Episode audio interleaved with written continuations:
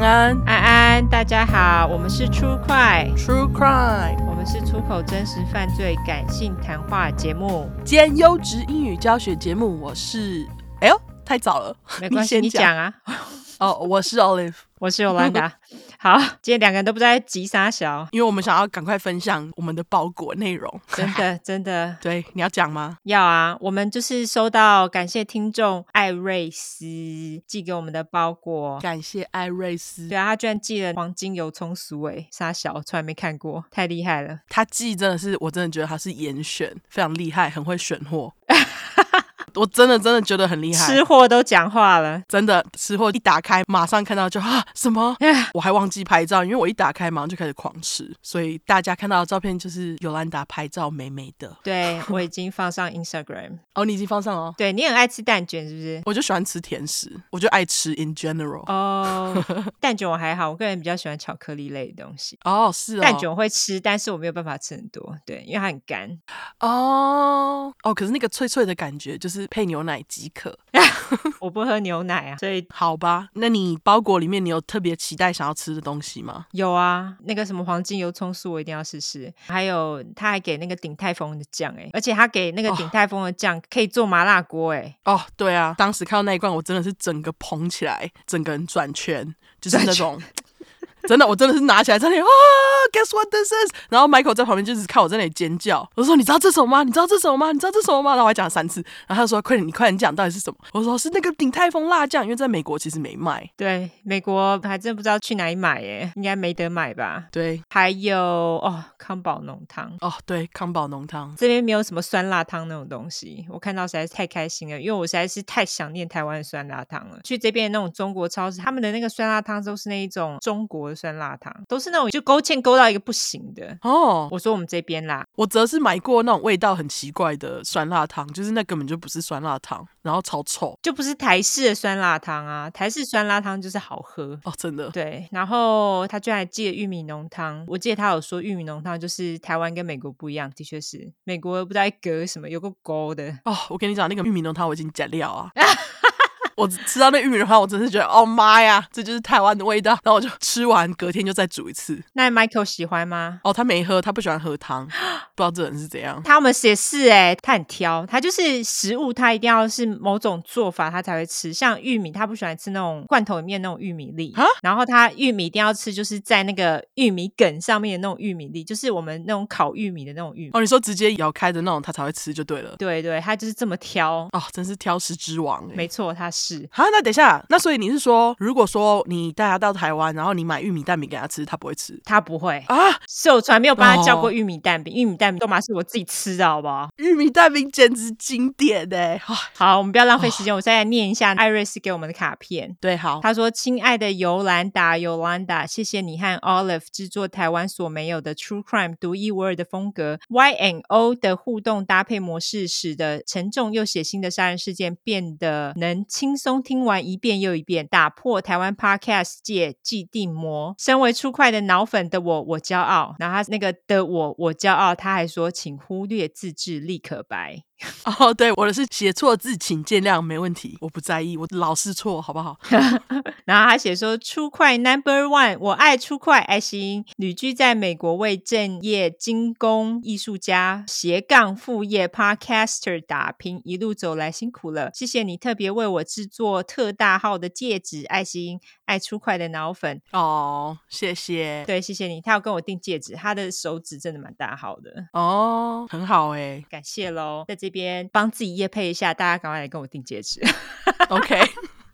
OK，OK。然后在这边我再说一下，就是我们第一批的那个钥匙圈啊，反正也是搞很久啦。我是希望这周可以寄到台湾，嗯、然后我们就可以请台湾的小帮手帮我们寄出我们的虎鞭。哦，对，我叫他虎鞭，因为他有一次造了老虎地垫给我，我就莫名其妙就说：“哎，那个百灵果有蛇鞭，我们要虎鞭，虎鞭。”对，他就莫名其妙被叫湖边了。对，真的非常感谢他，真的谢谢他的帮忙。对，他是我的国中同学，大家谢谢他。吼哦，等一下，Iris 有问我说他想要知道前三，我就跟大家讲一下。吼，我的前三是玉米浓汤、福源蛋卷芝麻口味跟那个鼎泰丰辣酱。感谢你。我已经评论出来了。这三个我没办法排顺序，而且你都吃一轮嘞，好厉害哦！哦，我真的是几乎快吃完，除了那个乌龙茶还没喝以外。你好快哦，因为我这个。Uh huh, uh huh. 因为你知道，就是乡里寄的东西，我已经吃的差不多，而且是最近才吃的差不多了。那、oh, 我觉得你吃的超快的。我其实也是乡里的东西，我最近才吃完。我是把那个素飘香麻辣烫留到最后吃，那个是我第一个吃完的，那个、好好吃哦。哦，是哦，因为我觉得太好吃了，就留到最后。哦，oh, 就好吃留到最后。OK，好。我想说，我要等到就是我把那个材料收集起来，能把它煮的高级一点的时候才会煮，就是加豆腐加菠菜。因为你知道我在煮那种泡面的时候，我都不会全加那个酱，所以我就把它那个。酱给留下来，以后就可以煮那种，例如说麻辣汤饺之类的。啊，你吃好清淡哦！我吃泡面就是那种，我现在长大都会把全部的酱料都挤干的那种人哎。因为你知道，我小时候 吃泡面的时候，都会强烈被我妈跟我爸要求，就是你只能加半包，只能加四分之一包。然后长大我就觉得，干他妈老娘就是要全加。没有，我老了之后我就觉得全加太伤肾了，所以我都会 加一半包而已。哦，哦，好啦好啦，感谢头内。对，感谢头内。我们终于要来进入头内了，讲了一堆食物，感谢叶小姐、黄小姐、林小姐，还有 Ash 王小姐吧？我说什么？黄小姐哦，王小姐，可能是我嘴巴闹红。OK。我记得我念王，OK，好，没关系。感谢 Ash 跟 Iris 这五个人全部都是 Anchor 订阅，感谢干妈们哇！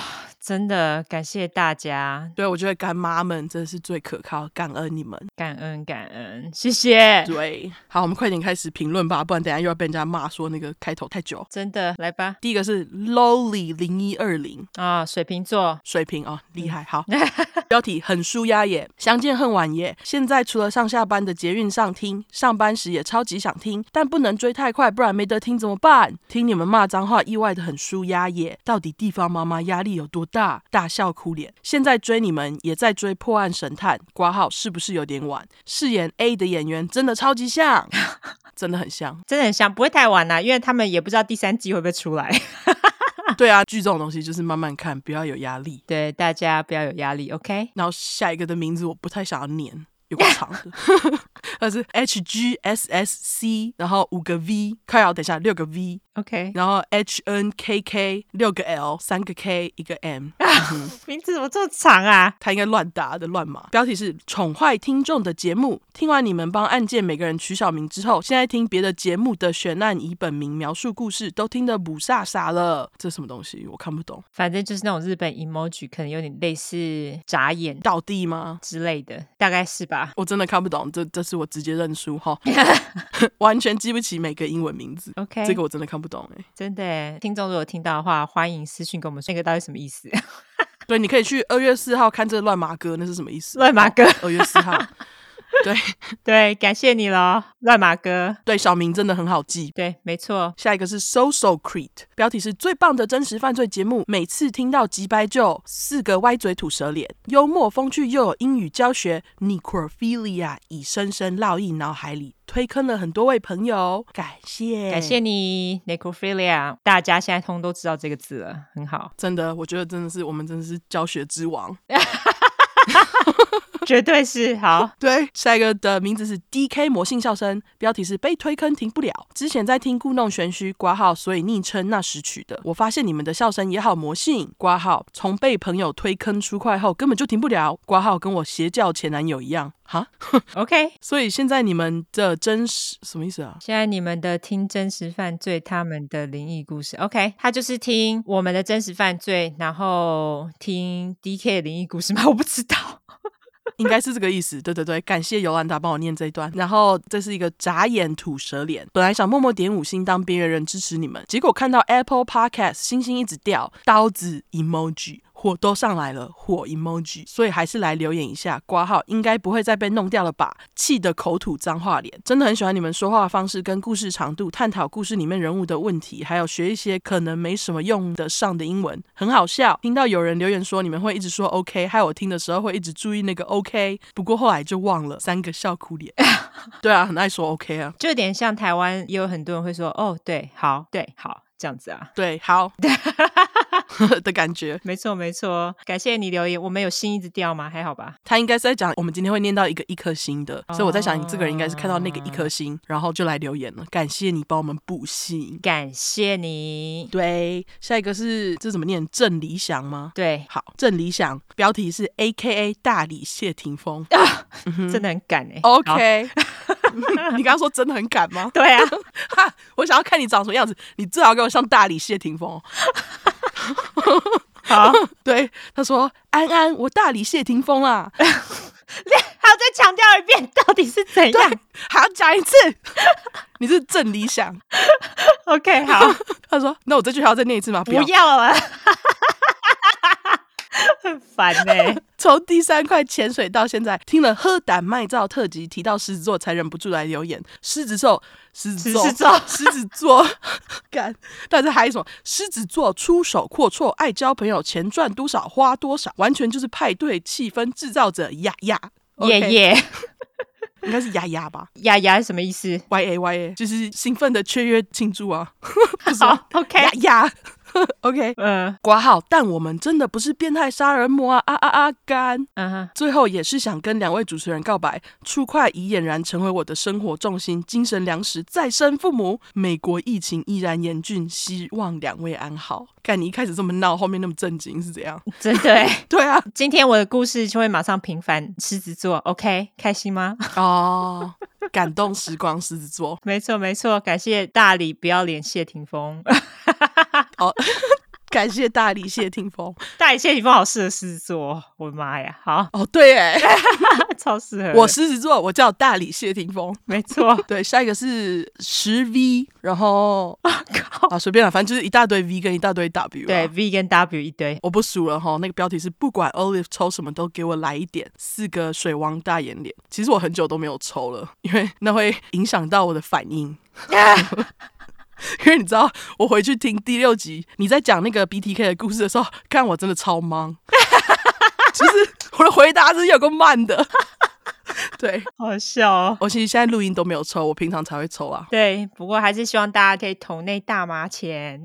对，就是我平常需要这个抽一下放松，才有办法破案。没错，投内一开始想说配偶为什么会听两个女同志在聊天，耸肩脸，嗯、结果一听马上加入出快叫，就是各种人膜拜脸，对，各种种族跪下膜拜脸。对，现在没逮到机会就逼亲朋好友下载 Apple Podcast 加订阅，打电话叫我弟订阅，结果他在开车，我直接逼他停路边下载完再继续上路，好逼人哦，超爱，真的。有时候家教也会跟学生分享出快故事以及南方故事集。如果哪天学生开始学 Southern accent，不知道家长会不会崩溃，脑袋爆炸脸？不会啊，Southern accent 很好听哎，很难懂就是了。的确是，的确是。等学生满十五岁，我马上推他们入教。再次五格膜拜 emoji，超喜欢尤兰达的笑声，以及 Olive 每次听到紧张处倒抽一口气，捂嘴惊讶脸。每次看完南方故事集，忍不住要翻译给办公室里的美国同事听。他还教我 Google Florida Man 加生日，找自己的 Florida Man headline。好想知道 Y 跟 O 的 headline 是什么？这什么脸啊？瞠目结舌脸。OK，然后有眉毛的瞠目结舌脸。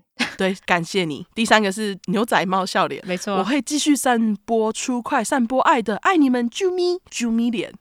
等一下，这个我一定要看一下。Florida Man 加自己的生日，你要 Google 一下吗？好，我们现在马上来看，找不到呢，那就算了。好，好，我们下次再回答，现在找到再回答。吼，好，下一个是来自于格温徐，他的标题是终于浮出水面，两位教主安安。恶魔手脸，我也有时代的眼泪，被朋友推坑后，一头整个栽进去，无法自拔，就像长辈每天播放佛歌一样，每天通勤一定要听。刮胡听了再听，刷个他七七四十九次，只为了寻求心灵上的满足。再次赞叹教主。初次留言是因为迫不及待想要分享昨晚的梦境，居然梦到我和帅妹一样狂敲冲进家里的陌生男子，最后敲到手酸，居然叫身边的人拿美工刀来干。我不是双鱼座啊！惊声尖叫脸。最后，希望两位远在美国的教主要保持身体健康，会持续耐心等待幸快的到来。点点点，刮胡破百破百破百什么意思啊？是以前是在一百之后吗？我记得二月的时候我们就已经在一百以前了，不是吗？对对对，我们现在需要破五十。对，我们现在需要破五十才能进前十，大家下线拉起来。对，再跟大家说一次，Apple Podcast 的那个下呃的排名是根据下线，下线，他们没有下线，我们都下线。Apple Podcast 的总排名是看新的听众订阅人数越多，它就会排越前面，所以就麻烦大家喽。对，感谢你们，感谢你哦。那也感谢这位葛温徐。好，那下一个是来自于 S H D H R V F U F B，它标题是什么都不必说，爱上爱上爱心。其实我第一次听 Podcast 完全跟真实案件无关，哈哈，是后面搜寻的意外看到的，很恨自己怎么没早点听出快。我觉得应该很难念到我的留言了，哭哭哭哭脸，念到了啦，好不好？只是很久了。对，两位主持讲解的语气都很平易近人，很生动有趣，常常把自己带入案件里。我也是中间的孩子，有些遭遇我也能感同身受，但还好我不是杀人犯，哈哈哈。哦，根据我们的统计，好像最多杀人犯都是第一个孩子，哦，对啊，我们还要填上去。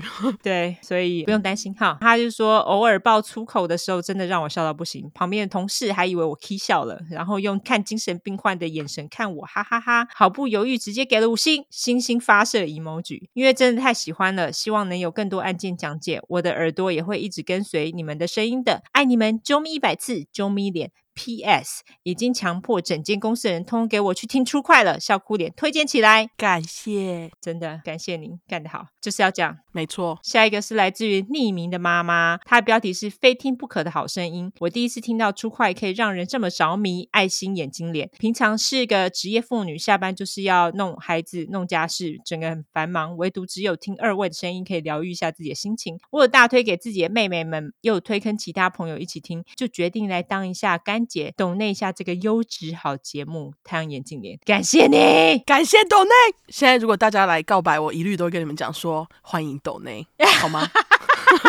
干，我就是这么现实，麻烦大家喽。OK，真的只是除了拉下线之外，还有就是抖内啦，真的那真的就是实质的吼。对，谢谢大家，没有抖内也 OK 啦，反正就推荐好不好？对，推荐一个会抖内的人也 OK。哦，对对对，你如果有一个超级有钱的人，可以抖那给我们超多爆钱、超多爆钱、超爆多钱的话，推荐给他 好吗？好不好？现实哦，你这也是做功德。对对对，麻烦一下，需要失主，各位失主麻烦了。好，下一个是来自裸罗，他的标题是。现在很想听，准备搭车的路上要听出快，才发现 AirPods 没电了，觉得烦。没电的耳机真的好废，干嘛带？三把火。然后发现自己现在就是很想听，只好来留言啊，再去买一副啊。对啊，我觉得你去买，你就说哦，我来买是因为出快，就搞不好那个厂商就会，哎呦，我们是不是应该要去找出快来代言？真的，我我们真的促进很多耳机消费，拜托好不好？我真的是这么觉得。对，耳机厂商麻烦你们喽。对，好，那下一个是来自于 Daisy Stay。他的标题是“工作的好陪伴”。工作是一成不变的动作，常常会很爱困、睡觉脸。后来养成听 podcast 习惯，从故弄玄虚知道出快，觉得你们对谈很有趣，故事超精彩。Thumbs up！前几天蓝牙耳机一时故障，超级安静的工作环境，就听到我的手机冒出 Yolanda 冒号点点点，然后叉叉就把他带到车上车震 点点点。Oh my god！快给我一个地洞！他是俯额脸，笑死我了，这太好笑了。呃，应该大家听到马上就呃车震，马上有兴趣，马上精神都来了。对，然后这就是变相的那个拉下线，人家就问你说：“哎，你刚刚在听什么车震的啊？好听吗？”没错。好，那最后一个，好，最后一个是来自于 Gina T E，他是给我们一星的，没错。他的标题是片头感谢太过冗长，能理会粉丝收到感谢的感动，但对于其他一般听众而言，内容的聆听感受更重要。每次都还要特地。往后拉到正片，开始非常不便，尤其是开车的听众，为了操作也很危险哦。你开车操作，怪我们喽。对啊，而且为什么我得照顾像你这种一般听众啊？明明就很多听众想要被念。对啊，这个给一心真的超莫名的。对，所以我也把它排在我们评论的最后。我就心想说，你如果还在听的话，我就是故意要你听到最后一个。那你要怎样？我就是他妈天蝎座。不要弄我。我觉得这样给一星真的超莫名的，就明明就是对粉丝的贴心服务，然后还要被给一星。如果说你开车操作太危险的话，麻烦你路边停车，然后再操作好吗？对啊，我想说你 怪我们喽。对啊，而且我们现在都已经有给时间表，你自己是不会看那个时间表，是不是？建议你用 Spotify 或是你说 KKBOX 是不是也可以那个直接点？好像是这样，对，他们的播放器好像就是可以直接点时间。对啊，你就直接点嘛，好不好？你就直接跳过，好不好？对，要是你现在还在的话，对啊，真的是很烦哎。好啦，对，免责声明。来，因为我们的主题是在讲有关血腥暴力或性虐待的内容，建议有类似创伤或经验的人，还有不喜欢这类题材的人就不要听喽。等一下，我们刚刚忘了讲一件事，大家麻烦五星订阅加留言，OK？哦，好，然后麻烦拉下线，没错，对，继续，十五岁以下不要听，我们会有比较沉重的方式去讲这些故事，并不代表我们不尊重受害者，毕竟案件内容都很沉重，我们都是开杀人犯的玩笑，对于死者会给予决定的尊重。另外，我们住在美国有一段时间喽，所以还是会中英夹杂，毕竟是翻译的故事嘛。我们还英语教学呢，优质英语教学节目呢，好不好？教你英文好不好？听出快学英文。对，那有玻璃心的人呢，这边就给你一个警告，我们逮到机会就是说中国的坏话，拜托中国占我们便宜这么多，我们口头占他便宜是不行吗？我今天有要骂一点点呢，好爽哦。好期待哦，好期待！所以，如果你不喜欢我们讲中国脏话的话，你不要听了，好不好？不喜欢听脏话的哦，我求你现在就关机，谢谢！马上跳到别的节目，讲十次，干干干干干干干干干干干干，拜！对，这我们的节目我们要怎么讲，要怎么讲，好不好？很烦呢，哈、哦！真的不要再说我们脏话很多了。对，我现在已经对对这群给一星的人没耐心，你们就都给我滚吧！你们对，OK，我们要进入正题了，干，已经录了半个小时，没错，我们都是说哈。All in 对，没错。那我这次要来讲一个大家之前就已经敲完很久的悬案。好，不是悬案，是冤狱啊、哦！我为什么写悬案呢、啊？明明就是冤狱，但是它也也悬了很久啊。哦，对哈、哦，冤狱其实就是悬案诶。你说的对，对啊。那反正我这次的主角呢是不会放在杀人犯，我会放在这个冤狱的苦主。好，就直接公布姓名，他的名字就叫做 Michael Morton，就叫阿摩。至于阿摩是怎么入狱的呢？他其实就是我们经常在节目里面说的，通常杀人事件，警察第一个怀疑还有剔除的对象，就是跟被害者最亲近的人，也就是他们的另一半，不管是男女朋友或是老公老婆，他们得先剔除之后呢，才会再去寻找其他的人来怀疑或是侦办。但是很可惜的，阿摩就是那个虽小，并没有被剔除，而且还因此入狱，然后就白白浪费了人生，坐了二十五年的牢。妈呀，超衰的，真的。好啦，废话不多说，我们这边就来说说他到底是怎么入狱的。但是，一样，我先把他的背景先跟大家交代清楚。好的，阿摩他是在一九五四年八月十二号德州出生，狮子座。刚刚就说狮子座会讲了，但是阿摩还很小的时候，就因为摩爸的工作的关系，他好像是专门在做那种探勘石油的工作，就是要到处跑啦，就搬到加州去。一直到阿摩念完小学后，阿摩全家又搬回了德州的小镇。阿摩也在小镇里面完成他的中学还有高中。后来阿摩到离家约一个小时的大学，开始他的大学生涯。据说那个时候的阿摩是个害羞的大帅哥。一九七六年，阿摩二十二岁的时候，他就遇到了一个女孩，也就是他未来的老婆。她的名字叫做 Christine Kirkpatrick，就叫小丁。我也来简介一下小丁的背景。小丁是在一九五五年四月十八日出生，母羊座。哦啊，我觉得母羊跟狮子超合的。是哦，我觉得啦，因为他们两个都是很外放的星座。哦，虽然说阿摩是做，他说他是害羞，可是我觉得他就是闷骚啦。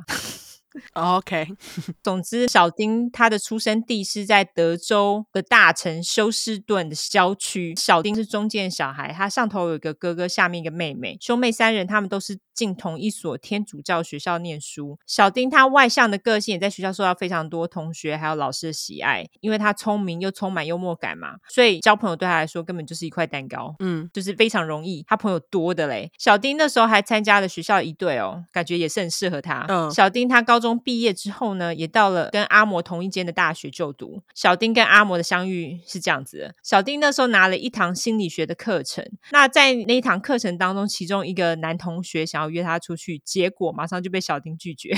被小丁拒绝男同学当然就是当下觉得很丢脸嘛。但是在他旁边的大学室友阿摩那时候看到他被拒绝，就直接笑到一个不行。嗯，结果呢，阿摩马上就掳走了小丁的芳心。我就觉得干言情小说，干真的，这根本就是电影剧情。没错。总之，小丁就觉得阿摩是一个很特别的人啊，阿摩也这么觉得，然后他马上就约小丁出去，小丁当然就说好嘛，两个人就这样开始交往了。室友呢？室友，室友滚一边去，真的。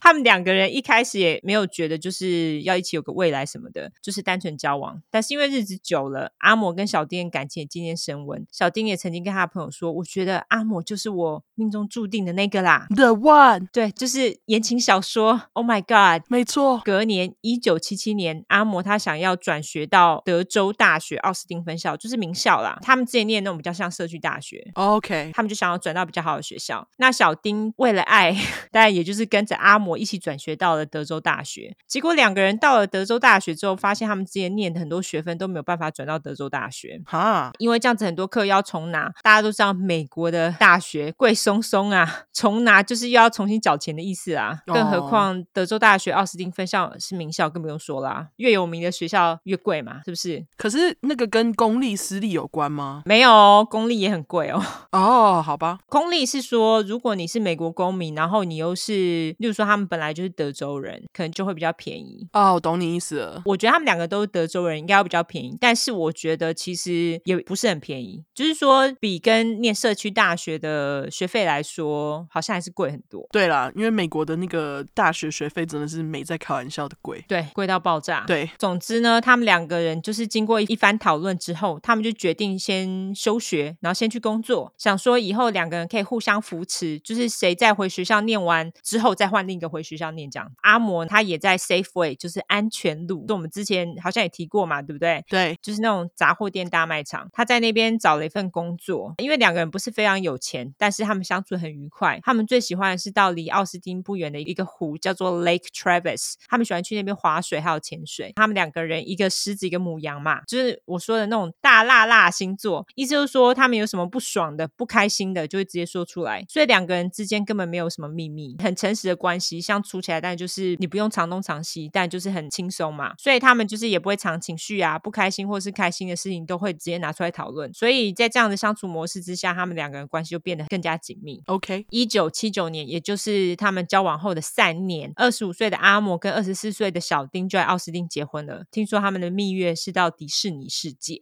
哦。Oh. Disney World 情节哦，超级的，对啊，他们就是很美式，有没有？他们两个人，对。那总之呢，他们的婚礼受到双方家长的祝福，阿莫也在这个时候被安全路升为店经理哦。至于小丁，后来也开始在保险公司上班，他也在这个时候晋升为经理了，就他们的工作运势好到不行啊，所以就是在这个时候也买房了，嗯，很合理。在一九八一年，小丁怀孕喽，他们两个人大家都很高兴啊，就想说终于孩子来了，但是。十九周时，两个人去测宝宝的心跳，却发现没有心跳，所以后来就是小丁他就只能做人工流产。流产后的小丁，他当然就是很伤心嘛。哦，事后小丁呢跟家人说，要不是有阿嬷在旁边支持他，他真的不知道怎么去度过那阵子的低潮期。后来不到两年，小丁又再次怀孕喽。这次的怀孕让流产过的小丁当然就是战战兢兢啊。嗯，但是这一次的怀孕过程呢，其实非常顺利。所以到了一九八三年夏天，他们的儿子。Eric 小瑞就出生了。虽然说儿子小瑞顺利的出生了，阿摩跟小丁当然都开心到不行嘛。但是小瑞出生后的一个小时，医生马上就跟他们夫妻俩说：“哦，小瑞他有食道异常的问题哦，必须开刀。”英文教学下，嗯、食道 esophagus，e s o p h a g u s，食道 esophagus，好赞的英文哦。我不知道你学这干嘛？真的，小瑞的食道异常呢，医生就是看他们说必须要立即开刀。但是两周之后，小瑞还是在医院里面，医生又告诉阿摩还有小丁说，小瑞除了食道异常之外，他的心脏有问题，就是说他的心脏有先天性的缺陷，造成血液流动不顺畅。大家都知道，就是血液就是输送氧气的嘛，所以小瑞也因此经常会缺氧。哇！医生也告诉阿摩跟小丁说，小瑞这个问题呀、啊，有可能就是他活不过成年呐、啊，所以必须要做开心。心手术才可以。天哪！那时候医生就跟他们说，但是因为现在小瑞真的太小了，开心手术这种这么大手术对小瑞来说就负担太重了，所以必须等他年纪大一点才能做。所以他们就建议他们说，等到小瑞大概三岁的时候再做开心手术。嗯，意思就是说他至少要活过三岁，对不对？啊，真的。所以当然在小瑞三岁前，阿摩跟小丁花了非常多的心思照顾小瑞，因为小瑞很脆弱嘛。他们两个也发现，就是小瑞的精力消耗的非常快速。如果有时候消耗掉太多的精力，小瑞就会因为缺氧变成蓝色的。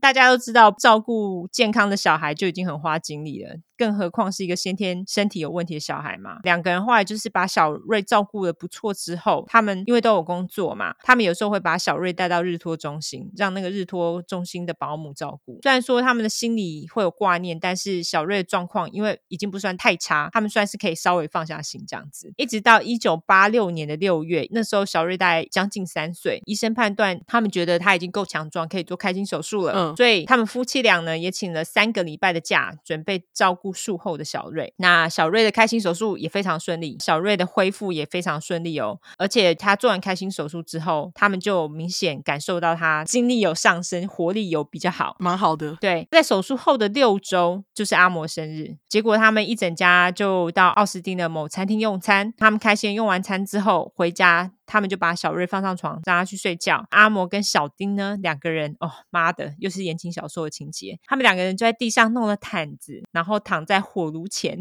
一起取暖。对，一起取暖。然后阿嬷说：“哎，小瑞终于好多了。我忙了这么久，都因为要照顾小孩子的关系，没有办法好好打一炮。今天我生日呢，来一炮吧。”于是他就放了 A 片，然后又倒了红酒制造气氛。但是等到他一回头，小丁已经在客厅的沙发上睡着了。哦。太累了，对，就是有点生气气的阿嬷就想说，好吧，算了，他就自己跑回房间睡了。哦、生屁气啊，太累了。后来小丁醒来啊，他就跑到房间亲了阿嬷一下，他就跟阿嬷保证说，明天我们再来试一次啦。隔天，也就是一九八六年八月十三号星期三，阿摩先起了床，自己吃了一个早餐之后，因为小丁跟小瑞都还在睡嘛，他就在小丁的梳妆台上留一张纸条。那那个纸条其实还蛮长的，我就讲他的大意就好。好，他的大意是说：小丁，你昨晚睡着真的是太让我伤心了。我本来想说可以好好打一炮，帮你按摩手脚，但是你却放个屁就睡着了。我没有生气啦，我并不想要因为性的事情吵架。但是如果换做是在你生日的时候，我这么做，你会怎么感觉呢？他最后留了一句，就是“我爱你”，署名就这样。你就在生气，还不能说自己没生气。但是你知道他们两个人相处模式，就是他们会直接把自己的感觉说出来。Oh. 总之呢，就是这个纸条啊，其实在我们看来，他们其实就像是情侣之间的小斗嘴嘛。对。但是他却成为最后定罪阿嬷的关键证据，就有点像你说的，他们就会觉得，哎、啊，你就在生气呀。哦，oh, 对啊。那那一天一早五点半，阿嬷他就离开家去上班，他就抵达安全路打卡。那他打卡的时间。是早上六点零五分，接着就开始他平常的一天。他那天还跟他的同事们聊到潜水啦，还有就说啊。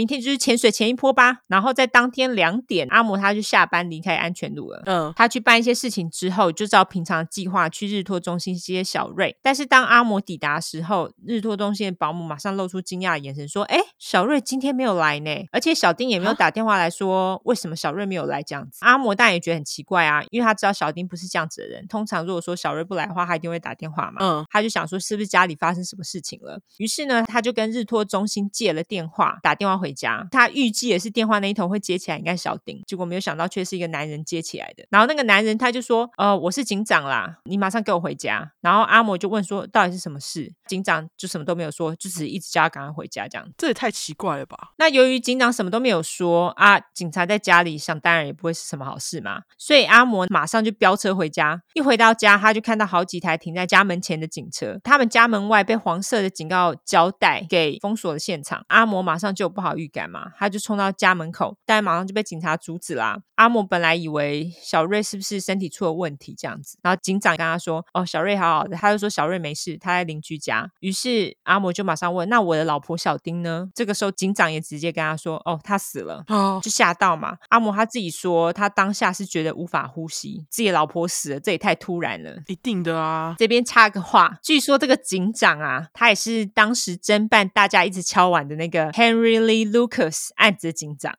哦，而且他就是那个从一直说谎的混蛋，就是 Henry Lee Lucas 的口中呢，弄到三百多个他自己唬烂说人都他杀的线索。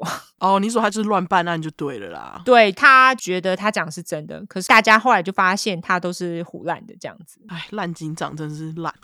我 没有，我觉得他应该要去确认之后，然后才能说哦，对，都是他杀的。我觉得他是没有确认。对，回来这个故事，阿摩他进门之后后呢，他就看到一大堆人在拍照嘛，就是那些在搜证的。由于阿嬷他想不出来小丁到底为什么会突然死亡，他就问警察说：“小丁是被谋杀了？”这样一问，马上又让警察觉得起疑了。我真的觉得是起疑个屁，不然他要怎么问？对啊。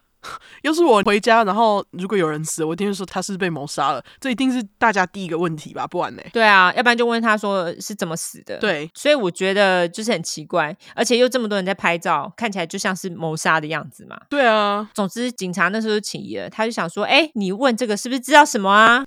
靠腰。但是警察跟阿嬷说对，但是就是除此之外，他们什么都不知道。那到底是谁报警的嘞？我们就来说一下。好，在阿嬷回家的三个小时前，他们的邻居看到只有三岁的小瑞。独自一个人出现在家门口，而且就是进进出出，好像在找什么东西。因为这个动作非常不寻常嘛，而且又是一个小孩子，怎么爸妈不见了？邻居就觉得很奇怪嘛。一直到中午的时间，邻居都没有看到小丁或是阿摩，才突然发觉蛮不对劲的。于是那个邻居啊，就到小丁还有阿摩家门前，把小瑞抱起来。这时候他才发现，哎，小瑞的尿布已经湿透了，就是需要换尿布呢，怎么都没有换，也太奇怪了吧？对，所以他那个时候就接着进。屋里，然后叫小丁的名字，在没有人应门的情况之下呢，邻居就把小瑞抱回家。他就先把小瑞留在自己的家里，就是不要自己在路上这样乱跑。然后再度回到阿摩小丁的家，想看看说到底怎么回事。接着呢，邻居就往小丁跟阿摩的房间走去，结果他看到房间内的衣柜啊，就是那种有抽屉的柜子都被拉出来，然后被翻得乱七八糟的在地上。嗯，接着呢，他看到床上，就是除了那个放枕头的地方，他整个床是被被子整个盖住，然后在被子上。面呢有一个洗衣篮，还有一咖蓝色旅行箱。他把被子掀开，就看到小丁的手。靠！而且因为整个房间都是血，邻居当然就吓死啊，马上报警。警察到了之后，看到被子盖在小丁的脸上，马上怀疑这是跟小丁很亲密的人干的，就整个问号，就为什么？对，你哪里来的依据？对，不懂。然后呢，他们就看到了阿摩留给小丁的纸条，让他们更加肯定，他们觉得这是阿摩干的。除此之外呢，警察跟阿摩说小丁的死讯的时候，他们。觉得阿摩脸上没有任何的表情，我想大家应该都知道，每个人对于这种讯息的处理态度都不一样，对，所以其实不能用这个来判断。但总之，当时警察就因为这样觉得很可疑啦，而且现场并没有找到强行进入的痕迹，所以警察就判断阿摩因为想打炮，但是得不到，就把老婆给杀了，就是这么简单啦。OK，莫名其妙。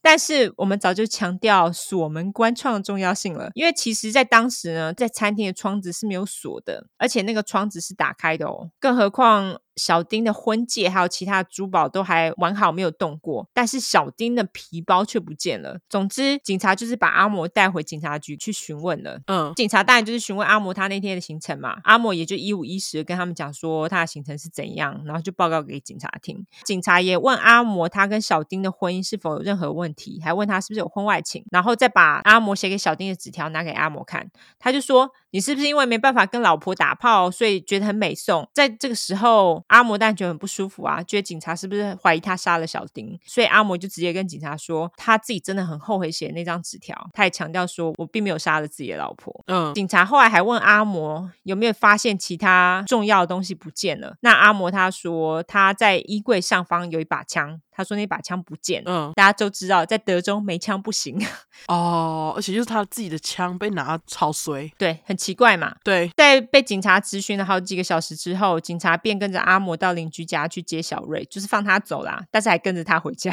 当小瑞冲进阿摩怀里的时候，这时候事实马上冲击了阿摩，就是小丁死亡的这个事实。现在家里只剩下他跟小瑞了嘛，阿摩马上在这个时候又落泪了。然后当晚呢，阿摩就进了自己的房间。就看到房间都是血啊，怎么睡？所以他那个时候呢，就只好跑到小瑞房间去跟小瑞一起睡。那天晚上对阿嬷来说当然也是很难睡啦，他要么就是跟小瑞眯一下，要么就是起来走来走去这样。哦，真的好可怜哦。对，就是很难过啦。那到了隔天呢，事情就开始急转直下。隔天，阿嬷的邻居声称啊，他们看到一个坐在绿色厢型车里面的男人，曾经在阿嬷家附近的林子出没，还看到他很多次哦。男人甚至还曾经走下车，走进小丁阿嬷家后院的篱笆探看。在小丁被杀的那个早上，他们也有人看到这台绿色厢型车。你会观察邻居的车吗？会会吗？因为我们一定会，因为我其实，在台湾并没有这个习惯，可是在这边，像我老公阿汤，他都会观察，而且他会记得，就是哪个邻居开哪一台车。哦，我们也会为了安全，没错没错，就是如果不认识的车子出没的话，我们也都会特别警戒这样子。嗯，总之呢，这些邻居他们就是这样子，他们就是会特别警戒，如果说有不认识的车子，因为邻居跟警察讲了这个东西嘛，当时的警察回复也很妙，他们就跟邻居说啊。不要担心啦，没事没事，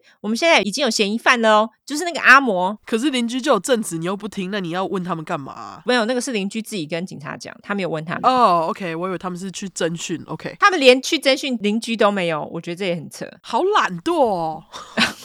对，警察还强调就说啊，是阿摩，我们手上已经有足够的证据啦，安啦，没事。嗯，所以就像你说的，这条关于开着绿色厢型车男子的线索，就从来都没有被调查过，哎，哈，就这样算了，就放水流这样子，哎，邻居他们虽然心里很多问号，但是既然警察都这么说了，他就想说啊，警察专业的呢，可能就真的是阿摩干的啦，哈反正我们有把线索交出去就好了。可是因为还是有邻居打电话去确认，警察有没有去查这条线索，就是很明显没有嘛。对，这个时候呢，小丁的哥哥 John 也是酱酱先生，嘿，为了妹妹，那时候就再度回到小丁阿摩家，他在小丁跟阿摩家附近巡视，看看有没有可以找到什么线索。后来酱在他们家的后院，也就是邻居他们曾经看到那个绿色厢型车那个男子下车，然后从他们后院的篱笆探看嘛。对，那个后院大概一百英里处，就是大概一百六十公里的林子旁边，找到一条深蓝色的头巾。一百六十公里这么远？对，蛮远的哈。嗯总之，他找到那条深蓝色头巾，但你怎么会觉得这个东西可能是证物呢？就是因为它上面有血迹跟毛发。哦，OK，懂了。因为就像你说的，它其实蛮远的。对，如果说它很远，你觉得就是别人掉的嘛，没什么。可是上面有血迹跟毛发，但就很可疑嘛。没错。这样他马上把这个头巾就交给警察，警察那时候也的确把头巾归档为证物。但是除此之外，警察并没有再回到现场去查看任何东西。哇，真的是非常懒惰，真的。那后来小丁的尸体呢，就被拿去验尸了嘛。根据验尸，小丁的头曾经被重创至少八下。这也就是为什么房间里面都是血的原因。他的额头上呢，有一个十五乘六公分的割伤，哇！他的鼻子上颚都被打得严重碎裂。由于小丁的脸啊是真的被打到根本就烂掉，你知道吗？所以验尸官那时候根本也无法确认小丁的眼睛到底什么颜色。靠腰啊，好可怕哦！对，就整个脸被打烂。我刚刚是在想说，是因为被打烂充满了血。所以就是看不出原本眼睛的颜色是吗？我觉得应该是眼睛直接被打爆哎、欸！哦、oh，My God！OK，、okay. 验尸之后，小丁也没有被强暴的迹象，就是以上都是还算是合理的验尸结果。接下来验尸结果几乎就是定了阿摩是否有罪的关键，因为验尸官说，根据小丁胃里的食物消化状况，他推断小丁是在早上一点到八点之间被杀的，就范围很大，真的。那阿摩呢？他是早上五点半离开家门的，所以。是阿摩沙小丁的可能性又很大喽。OK，好，我真的觉得超级莫名的。好啦，我们来说这个证据有什么问题？因为据说呢，根据肚子里面食物的消化状况来判断死亡时间，其实是非常不科学的。因为每个人消化食物的时间不一样嘛。对啊。所以用这个来判断死亡时间，其实并不是正确的方式。所以估计的时间范围才会这么大，这也是可以理解的。警察也在小丁的床上发现了精液，但是小丁并没有被强暴，所以警察认为阿摩是在杀了小丁的时候已经气到爆，所以不想强暴他，所以他就在打死小丁之后呢，在他旁边打个手枪，射在床上这样子。OK，我觉得啊，话都给你说就好啦。对啊，他不能等到起床再跟老婆打个炮吗？为什么要把他杀了之后再自慰啊？或者是他们平常就打炮啊，就像是大家的床有时候都会有 sex stand 吧？对啊，一定都蛮有。夫妻有很合理吧？所以他们这样子讲真的是非常奇怪。那由于这个时候一九八六年 DNA 尚未使用在凶杀案当中，所以那个精液在当时也是非常无用啦。警察其实那时候采样当证据，就是他们有采样那个精液，但是那时候没有 DNA，所以无法确定那个精液到底是谁的。哦、oh，OK，意思就是说到目前为止，警察手上的证据呢，其实都不是实证，都是他们自己脑补的理论。哦、oh，很母汤哎。小丁在被杀害的几天之后呢，丧礼就在小丁的家乡，就是休斯顿举行，有许多小丁的朋友有参与，阿姆也在场嘛。警察这个时候呢，也趁机询问小丁的朋友们，问他们是否觉得阿摩会犯案。小丁的朋友通通都觉得不可能，因为他们两个感情很好，而且老实讲，哪对夫妻不吵架？真的啊，就觉得他们吵架也都很正常啊，没有任何暴力的迹象。那些朋友也觉得阿摩并没有任何杀小丁的动机呀。就是不知道动机是什么，杀干嘛？对。那在验尸之后，警察又找了阿摩来咨询了几次，那这当然也很烦嘛，对不对？嗯。阿摩他为了证明自己是无辜的，他就自己跟警察要求测谎。警察当然就想说，哎，好啊，就很开心。他说要测谎，结果阿摩他第一次到警察局要去做测谎的时候，却因为警察自己拖太久，然后后来就没做。所以阿摩呢就跟警察说：“我们约下次好不好？”警察虽然当下也很没送，但后来就答应了。我就想说，你没送什么？你拖屁呀、啊？对啊。后来阿嬷因为要处理小丁的遗物，因为小丁其实没有留下任何遗书，嗯，他去跑法院的时候就遇到一个朋友，然后他就跟跟那个朋友说到测谎事情，那个朋友马上跟他说：“你不要再跟警察讲话了。”然后马上给了他一个律师。Oh. 那个朋友跟阿嬷说：“我不知道你知不知道这件事情，但是这五年以来啊，在警察局做的测谎，从来没有一个人通过。”啊，好奇怪哦，超怪的。我觉得是他们有动手脚啦。就故意的啊，所以他们才觉得阿嬷说哦，我自己要测谎，他们当然就觉得很开心，因为没有人通过嘛。哦，对，那个时候就是他那个朋友介绍给阿嬷的律师呢，他就说，那我帮你在警察局之外的那种测谎机构去做测谎，这样子。阿嬷他两次的测谎也都通过了，就是并没有任何说谎的迹象。警察他们这个时候也再度对阿嬷的房子还有车子做了搜寻，就是完全没有找到任何可疑的证据，就对了。他在第三方机构做的测谎结果。可以拿给警察，或是拿到法院上面用吗？可以哦，这种都可以当做证据。因为像你知道 DNA，他们除了国家拿去做之外，你也可以自己把 DNA 拿去做 DNA 的检测。哎，哦，然后拿去用成合法的证据就对了。对，因为通常他们这种做 DNA 的机构，或者是像这种测谎机构，他们一定都有证书之类的东西。原来如此，就是要经过政府机关核可，就代表说你的东西是有公信力的。哦，就是即使不是警察测，你还是可以用。OK，没错。后来没多久，大家就发现了一件事情，就是三岁的小瑞似乎看到了杀妈妈的人。因为小瑞他跟外婆说，有一个有八字胡的人啊，曾经进到家里，然后外婆就问小瑞：“那那时候爸爸在家吗？”小瑞也马上说没有。会这么问，是因为阿摩他当时有八字胡啊，巧合。那时候外婆她在问小瑞说：“那这个八字胡人有戴手套吗？”小瑞就说：“有，是红色的。”然后小瑞还接着说：“这个戴红色手套的怪物，接着拿了一个像是木头制的东西攻击在床上妈妈，然后把蓝色的行李箱放在妈妈身上，手上还拿着洗衣篮。”啊，他竟然都记得，就是大家听到根本就吓死啊！真的，如果是我，我一定是超有创伤的啊！所以他马上就把小瑞带给精神医生做诊断，精神医生就说：“哦，小瑞的表现是严重的分离焦虑症，他因为妈妈的死亡跟妈妈分开了，有这个现象也是合理的，所以就觉得他表现目前没有任何的不妥。”那他有跟精神科医师讲他刚刚跟外婆讲的这段话吗？我不知道哎、欸，我觉得应该有吧，我觉得精神医生应该有问，我猜啦，对，因为后来小瑞还是有去接受精神治疗，OK，就是没有放后一期，也因为如此，就是他目前表现都正常，那阿摩也松了一口气嘛。后来呢，这件事情。其实警察也知道，但是他们认为当时阿摩其实是穿的潜水装，所以小瑞没有认出他来。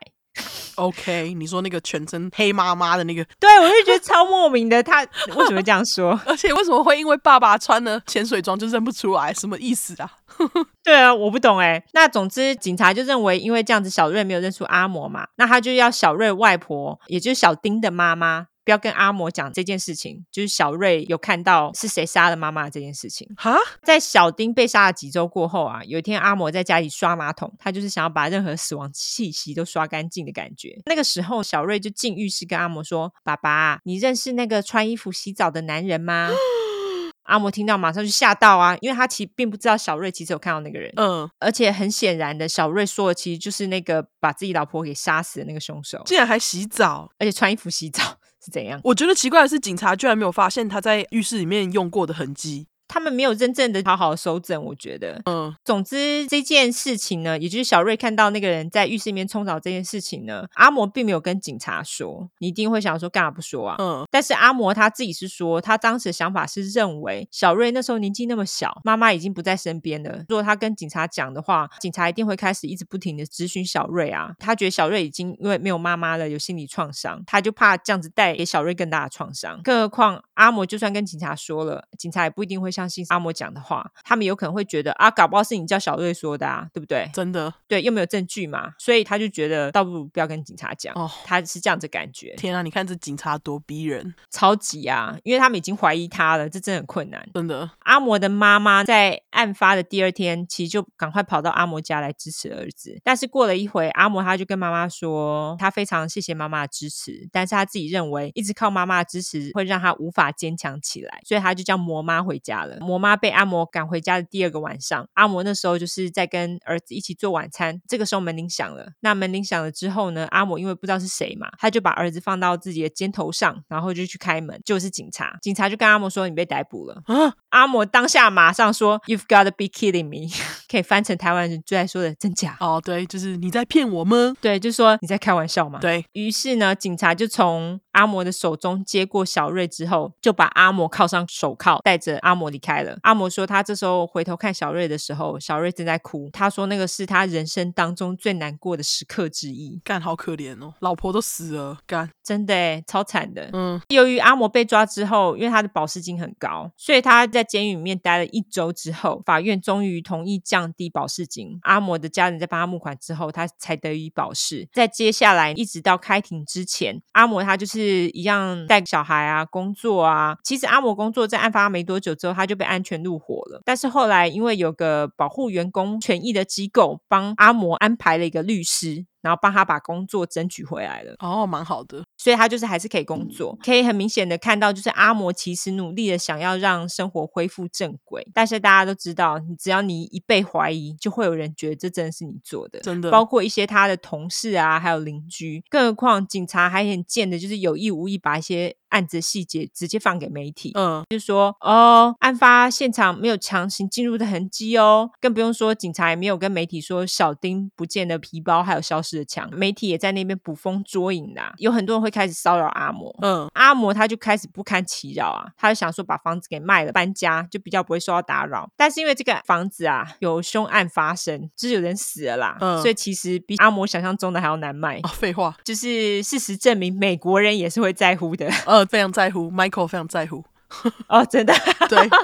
总之，到了一九八七年二月开庭的时候，因为那时候阿摩就觉得啊，人就不是我杀的啊，所以他就信心满满，觉得自己应该是赢定了啦。对，所以他就觉得绝对不会被判刑嘛。所以他那时候根本没有任何准备，就是房子也没有收拾，然后也没有安排小瑞收的去处。结果一开庭呢，没有想到那时候的检察官叫做 Ken Anderson，我就叫他阿婶。好，阿婶的重点呢，居然是放在小丁的死亡时间。他那时候就找了验尸官来作证，验尸官他认为小丁的死亡时间是在半夜一点十五分左右，但是据说之前验尸官他说死亡时间是落在早上六点左右，但是上庭又改了，不知道为什么。可是那个半夜的时候，小丁不是睡死在沙发上吗？但是他说一点十五分啊，意思就是说不会有任何人进去啊，就是说一定是阿摩杀的啊。哦，他就是想要弄到他身上，但是我们自己知道事情的真相是怎样。对，没错。所以死亡时间呢，如果是在半夜一点十五分，那就是说在阿摩上班之前嘛。对，重点是这个验尸官当下有说，这个只是他的猜测，并没有科学根据。但是阿神不管啊，他硬要说哦，你看哦，这就有科学根据的证据哦。你看他说一点十五分所以，一定是阿摩杀的啊。后来呢，阿神他还说那天呢，啊，阿摩租了一个情色录影带，就是 A 片啦。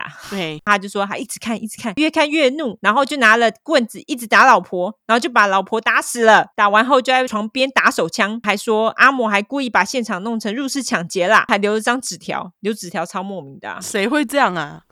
对，就留纸条，就是让人家故意怀疑他，是不是？对啊，超莫名的。然后他就说他留完纸条就去工作了。重点是这个检察官阿婶在法庭上还放了阿摩前一晚看的 A 片给陪审团看呢。哈，大概一到两分钟左右。内容是什么不大确定，但是内容绝对没有帮到阿摩任何的忙，这是可以确定的。接着呢，阿婶他就把阿摩形容成情色虐待狂恶魔。在经过了两周的审判，陪审团在两个小时之后就决定阿摩有罪。只能说阿婶也是蛮厉害的，因为根本连一个实质证据都没有。对，他就直接把阿摩推入了火坑。阿摩听到之后完全不敢置信，他本来以为会赢的，想说那安内判刑后，他跟法官说的最后一句话说：“Your Honor, I didn't do this。”就是法官大人。然后我们洗瓦台，干好衰哦，完全不懂要用什么心情去面对，因为就是干，哦我就真的没杀、啊，不然嘞，对，就整个傻眼呐，啊、哦，真的。所以三十二岁的阿摩就这样被送进了监狱。那阿摩就说，他进监狱的前两年呢，他是在监狱的农场工作。他说那个监狱的农场其实非常辛苦，尤其是在德州酷热的天气当中，但会觉得很想死啊。我觉得你打的很想死，很好笑，很想死。对，但是后来他也渐渐习惯了。对阿摩来说，比较击败。是儿子小瑞的监护权。当然，阿嬷在坐牢，监护权不是他去争嘛。监护权的争夺呢，是在阿嬷的父母、还有小丁的妈妈、还有妹妹双方的身上。最后的监护权呢，是判给了丁妈跟丁妹。但是由于丁妈跟丁妹他们其实并不想让小瑞去看爸爸，因为他们真的觉得是阿嬷杀了小丁。哦，他们就是相信那个法官的判断。所以阿嬷他其实希望小瑞能够有魔妈还有魔爸去抚养，这也是可以理解的。对，既然丁妈跟弟妹争到了监护权，阿嬷于是就写了封信给法官，请他网开一面。他真的会写，就是他写的非常谦虚，然后列了几个理由，说为什么他觉得应该要让他看小瑞。哦，还条列式，对，就条列式。他就是希望法官能够网开一面，让他至少有机会能够见到小瑞，而不是全权由丁妈跟丁妹决定。就像我说，因为他信写的很好，那法官看了之后决定让小瑞至少一年可以探访阿嬷两次。魔妈跟魔爸每个月也有探访小瑞的权利哦。阿摩事后接受采访也说，儿子完全是他在困难监狱生活当中活下来的动力。啊，后来小瑞他其实比较主要是由弟妹抚养，弟妹后来结婚了，他自己也生了两个小孩，小瑞也因此有了其他兄弟姐妹。嗯，后来阿摩曾经上诉两次，就两次通通被驳回，意思就是说法庭认为这个判决是没有任何问题的。嗯，阿摩他在监狱当中，但时间也很多啦，他也没闲着，他就利用这个机会呢，拿了一个心理学。学学士学位以及文学硕士学位，怎么跟当时好像被冤枉的阿伦一样这么上进？对，总之呢，在两千年的时候，一个非营利组织叫做 Innocent Project，直翻就是无罪计划。他们其实就是专门为这些做冤狱的人伸张正义的啦。因为那时候 DNA 的技术已经非常的发达，所以他们就会利用这项技术来帮很多做冤狱的人伸张正义，并且推动许多法条。他们就开始介入了阿摩的案子。他们特地派了一个律师帮助阿摩，所以在两千零五年的时候，就他们这个律师跟另外一个不收钱的律师一起合作，他们就找出当初犯罪现场的证据，看看能不能弄到 DNA 来证明阿摩是否是有罪的。律师们他们那个时候呢，弄到了当时的现场证据，就是包括我刚刚说的精液嘛，还有就是小丁他指甲里的东西，还有毛发，这些毛发是在房间里面的毛发，被验完之后都是阿摩，也可以理解，因为这是他们家啊，就他的床啊，不然嘞，对啊，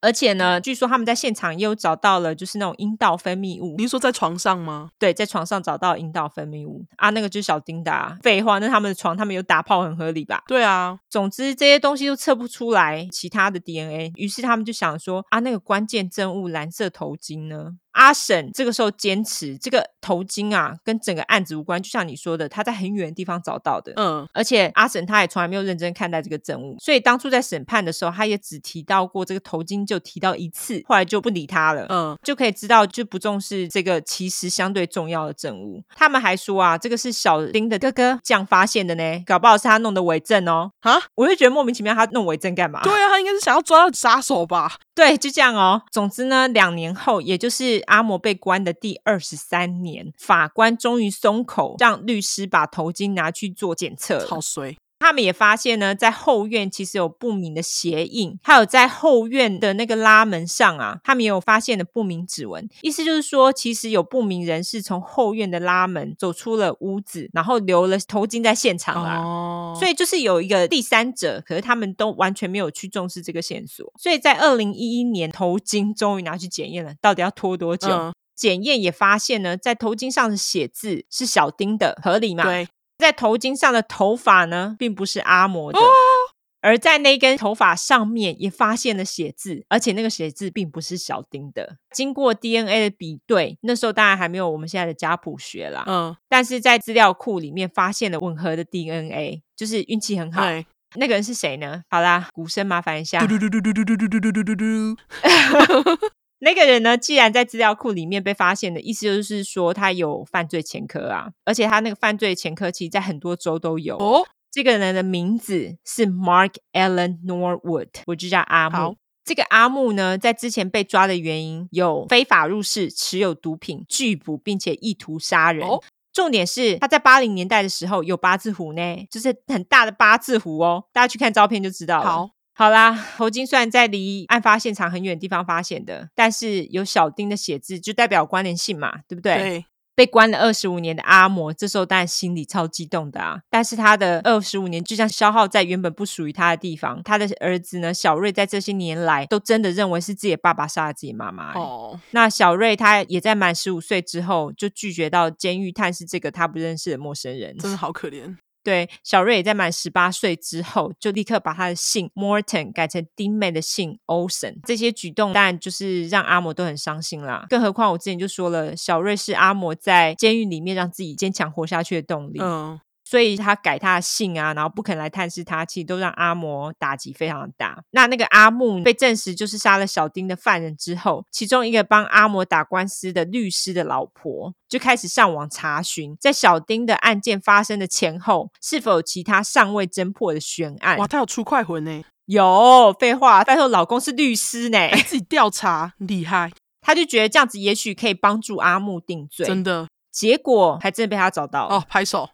真的，真的，在小丁被杀约一年半之后，在离小丁跟阿莫家约十二英里，也就是二十公里处不远的地方哦，一个叫做 Deborah Baker 三十四岁女女性，我叫她小戴。那小戴的外表长相都跟小丁非常相像。哦、小戴在被袭击的当天。他也是一个人在家哦，他也有一个年纪很小的孩子哦。小戴的家的后门也被打开了，重点是小戴的死状也跟小丁非常相像，他也是在自己的床上被打死的，头部被重创了至少六次，尸体一样被枕头还有被子盖住。那他的身上一样放了洗衣篮跟一卡皮箱，这根本就一模一样。对啊，根本就是同一个模子的犯案手法，而且还在同一区。对，所以警察居然当时没有把这两个案件做连结，真的是不知道缴钱养这一群废物干嘛？干这废物，真的好不气。总之，小戴的案子后来也是成了一桩悬案，因为根本就没有抓到人嘛。所以这个律师的老婆呢，于是就把这个案子直接拿到警局，然后把所有的相似之处通通摊在警察面前，跟他们说：“你们这群废物没发现，但是我找到了。”没有啦，他没这样说。我希望他这么说，大家心里一定是这样想，我觉得。对。反正这个老婆就跟警察说：“你看这么像，这个案子一定也是阿木干的啦。”警察看到也非常震惊啊，就把在小戴家收集的证据马上去做 DNA 检验，结果居然也查到了阿木的 DNA。哦，终于就是他。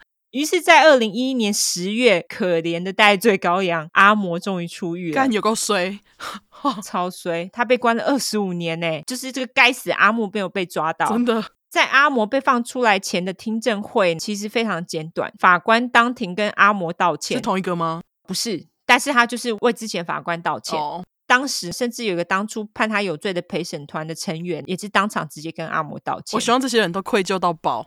真的，二十五年呢，这很靠腰。对，毁了一个人。那那个阿木呢？警察在确认阿木在小丁跟小戴被杀的期间呢、阿木他的确人是在奥斯汀没有错，而且还查到他的名下的确有一台箱型车。虽然说他注册当下是白色的，但是把车厢漆成绿色也本来就是很简单一件事情嘛。在阿木犯案的时候，他的年纪跟阿摩一样哦，都是三十二岁。阿木身边人也说，阿木他是一个很爱家的好男人。那阿木的弟弟还称他为 Woodstock Reject 哦。就是因为他看起来像一个嬉皮啦，看他年轻的照片就知道了。Woodstock 就跟那个 Snoopy 卡通里面那个小黄鸟名字一样，大家都知道吗？对。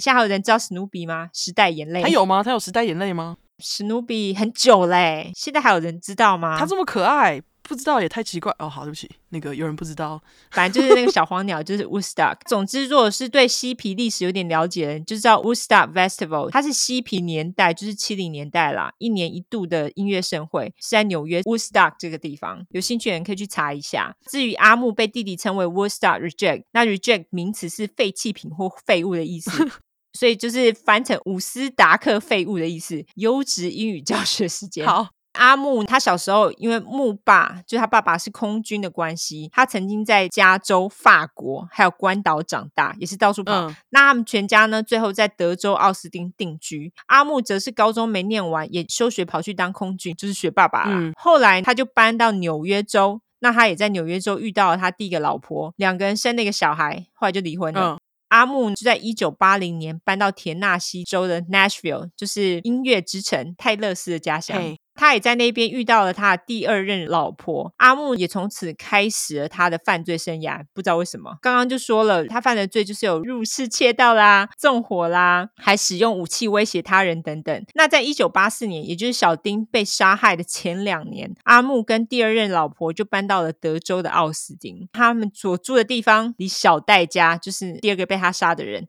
只有两条街。阿木当时的工作其实是一个洗碗工。OK。他的背景介绍完之后，我觉得最遗憾是没有查到他的生日哦，oh, 这一点就跟大家抱歉一下。没关系，他不重要，废物。对，二零一三年呢，阿木的审判就开始了。这次审判当然就是针对小丁的谋杀案嘛。由于 DNA 的罪证确凿啊。阿木马上就被确定有罪了，所以他也就被判了终身监禁。在二零一六年，阿木再次出席小戴谋杀案的审判，也再度被判了一个终身监禁。但是两个案子，阿木都表示我是无罪的啦，人不是我杀的。他后来还写信给奥斯汀当地的报纸，叫做《Austin Chronicle》，要他们把他自己写的信刊登出来。报纸的确也照做了。阿木他在信中表示，他所受到的审判是不公平的，说他自己不是连续杀人犯啦，还说不信去问阿摩啊。我如果是阿摩，我一定超傻眼的啊，因为就是阿干，我帮你做二十五年的牢，扯到我干嘛？对，而且我想说，你 DNA 都罪证确凿，你还在那里靠标？对，没错，我真的觉得他真的超靠背。嗯，而且他这个信中呢，他完全没有表示他觉得证据哪一个环节出问题，他只有一直靠背说他是无辜的。智障。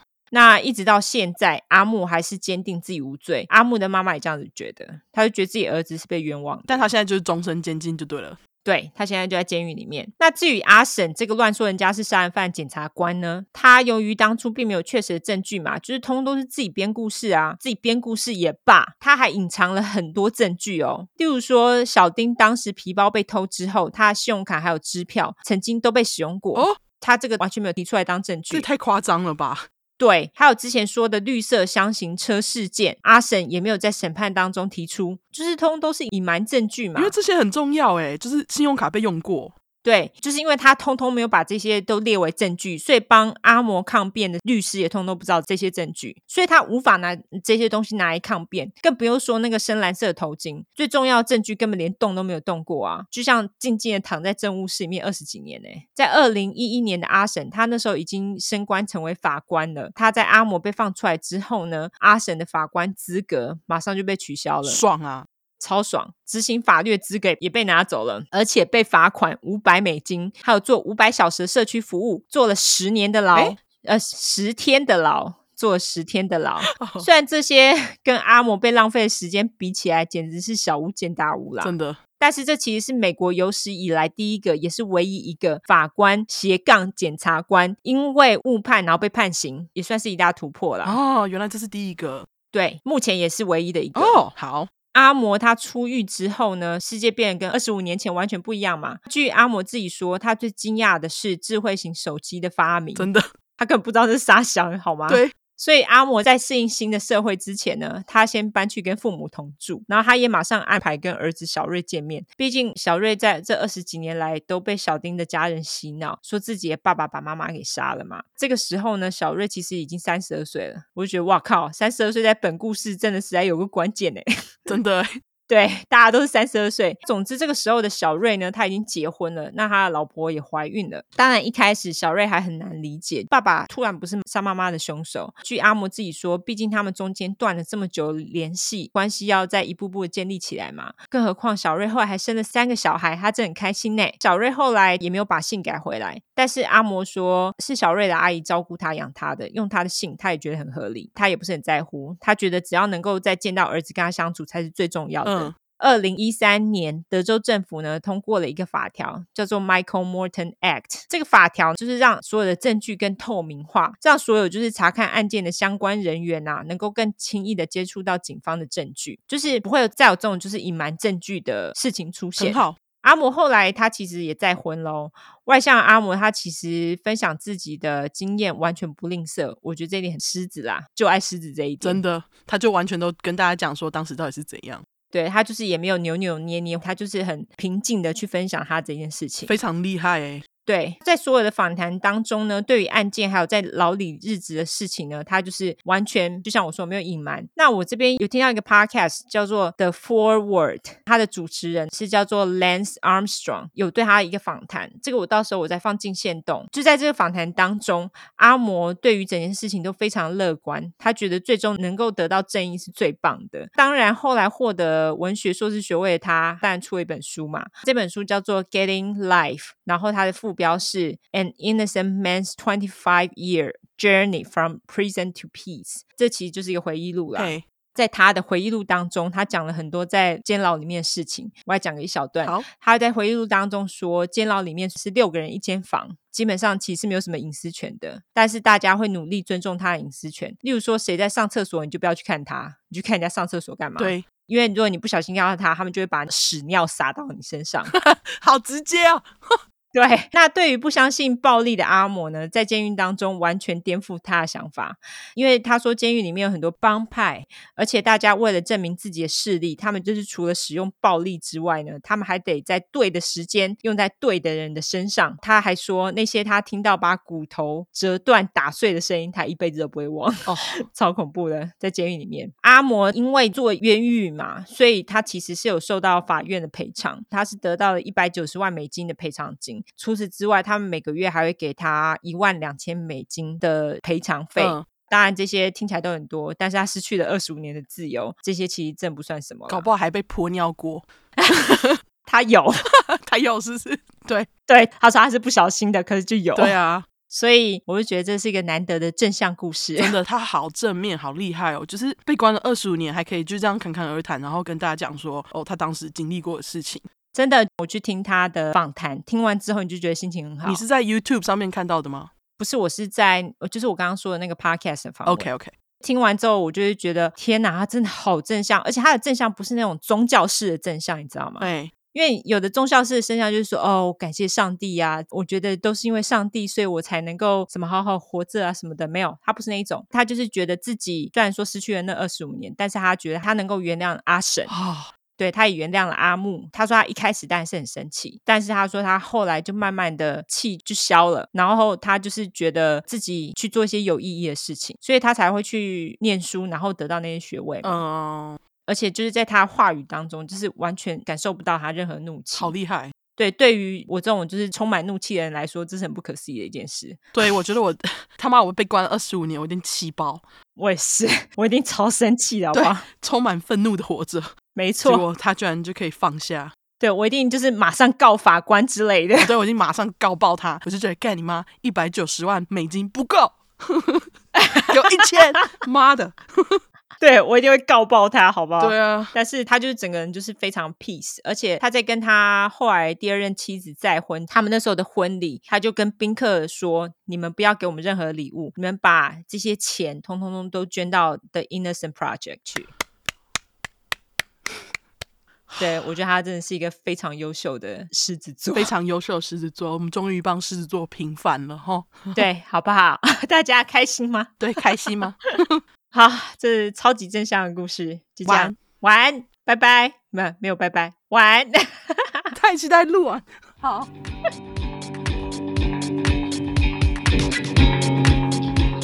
好，今天要讲的是一个发生在洛杉矶的豪门恩仇录。好，就是有钱人之间的杀杀杀，真的是八点档剧情。好，但是我要在这里快速免责一下，因为故事虽然精彩，但是会让大家听了很饿。因为我们这次在半夜发布，所以如果你想要吃东西，赶快去弄，因为我等一下会讲到很多食物。好，这是因为这次的案件呢，跟一间在洛杉矶被比喻为地中海料理当中的 In-N-Out 有关。哦，那大家还记得 In-N-Out 吗？就是我之前说的加州好吃好吃汉堡连锁。那这个汉堡连锁的定位就是在不贵又好吃，所以这汉堡店就有很多忠实拥护者嘛。而且就因为这样，很多媒体就会说这些很喜欢 In-N-Out 的人是忠实信徒，然后还会说什么 In-N-Out 汉堡是 cult-like，意思就是像邪教一样，就跟我们一样。没错，cult-like。而这间故事里面我要讲到的地中海菜，它在洛杉矶就像这样，也是有一群忠实信徒爱死这间菜。那地中海菜马上优质英语教学来一下。好，Mediterranean food，M E D I T E R R A N E A N，然后 food 或是 cuisine。 这意思就是地中海食物或是料理的意思。那讲到食物，热爱食物的我，怎么可以不帮大家科普一下地中海食物是什么呢？没错，对，那地中海料理通常会使用大量的天然蔬菜跟水果，还有天然谷物，然后再以那个海鲜啊或是白肉类作为蛋白质的补充。那他们料理用油通常都是使用橄榄油，听起来就很健康嘛。对，所以好像很多那种什么地中海饮食，好像就被称为是健康饮食。对对对，因为他们吃的很健康，所以。他也有被卫生组织啊推崇，说地中海饮食的方法是最值得推荐的。嗯，就像你刚刚说的嘛，台湾其实有一阵子也很流行地中海饮食啊，就是从这里来的。OK，那我们来公布餐厅的名字，这餐厅的名字叫做 Zankou Chicken，我就翻成长裤烤鸡店。好，那他们最有名的就是他们火候控制得宜的嫩嫩烤鸡，但是真正让他们红起来的是店里面祖传的神秘之酱。我等一下再跟你们说是什么酱。好，是说我跟鸡真的很有缘呢、欸。超级有 缘呐、啊！对，鸡那个三十四块乐色养鸡男，再次讲到鸡，对，没错，对，而且我老木还属鸡，他该不会是跟我们上一块讲的那个同一年生的吧？哎呦，哎，搞不好我回去看看。哦，对，有人帮我们看的那个 BTK 跟上一集讲的那个阿扁。都是属鸡的，对，你跟属鸡也好有缘哦。哦，干真的哎，阿扁是属鸡哎，对啊，好鸡。那总之，因为这起案件就跟拥有长裤烤鸡的一家人有关，所以他就被称为 The Zankou Chicken Murder，也就是长裤烤鸡店谋杀案。好，另外我要先感谢作者 Mark Arux，他在洛杉矶杂志上写的关于这个长裤谋杀案的文章，他不止给了很多细节之外，而且也写得非常好。那文章的标题呢，就是谋。杀案的名字，The Zankou Chicken Murders。OK，对，这样够好搜寻了吧？就直接搜寻这个，然后打 LA Magazine，你就可以找到文章。想练习那个英文阅读的人就可以去读。但是这篇文章其实篇幅蛮大的，而且它算是一开始就围绕在事发经过那边的时间点。不过我们是贴心鸟妈妈，但一样先从背景开始介绍，再慢慢带进去里面的人物。好，除了要感谢作者，我还要特别感谢我另外一个住在洛杉矶叫 Peter 的金牛朋友，帮我当外派小记者。他居然是金牛，对，他居然是金牛，他是金牛，还跟你说他对吃完全没有研究什么的，说他味觉有问题。对。胡说八道，我也这么觉得。嗯哼，因为他住在洛杉矶，我就想说，哎、欸，那个长裤牌烤鸡还在，你去帮我吃看好不好吃。他后来有去吃，而且他还拍照给我。那他简短的评论，我就最后再跟你们说。OK，好。不过我现在可以跟你们讲的是，我这个金牛朋友小记者，他人超好，现在单身，聪明聪明的，只是很爱敷衍，不知道有没有在真友。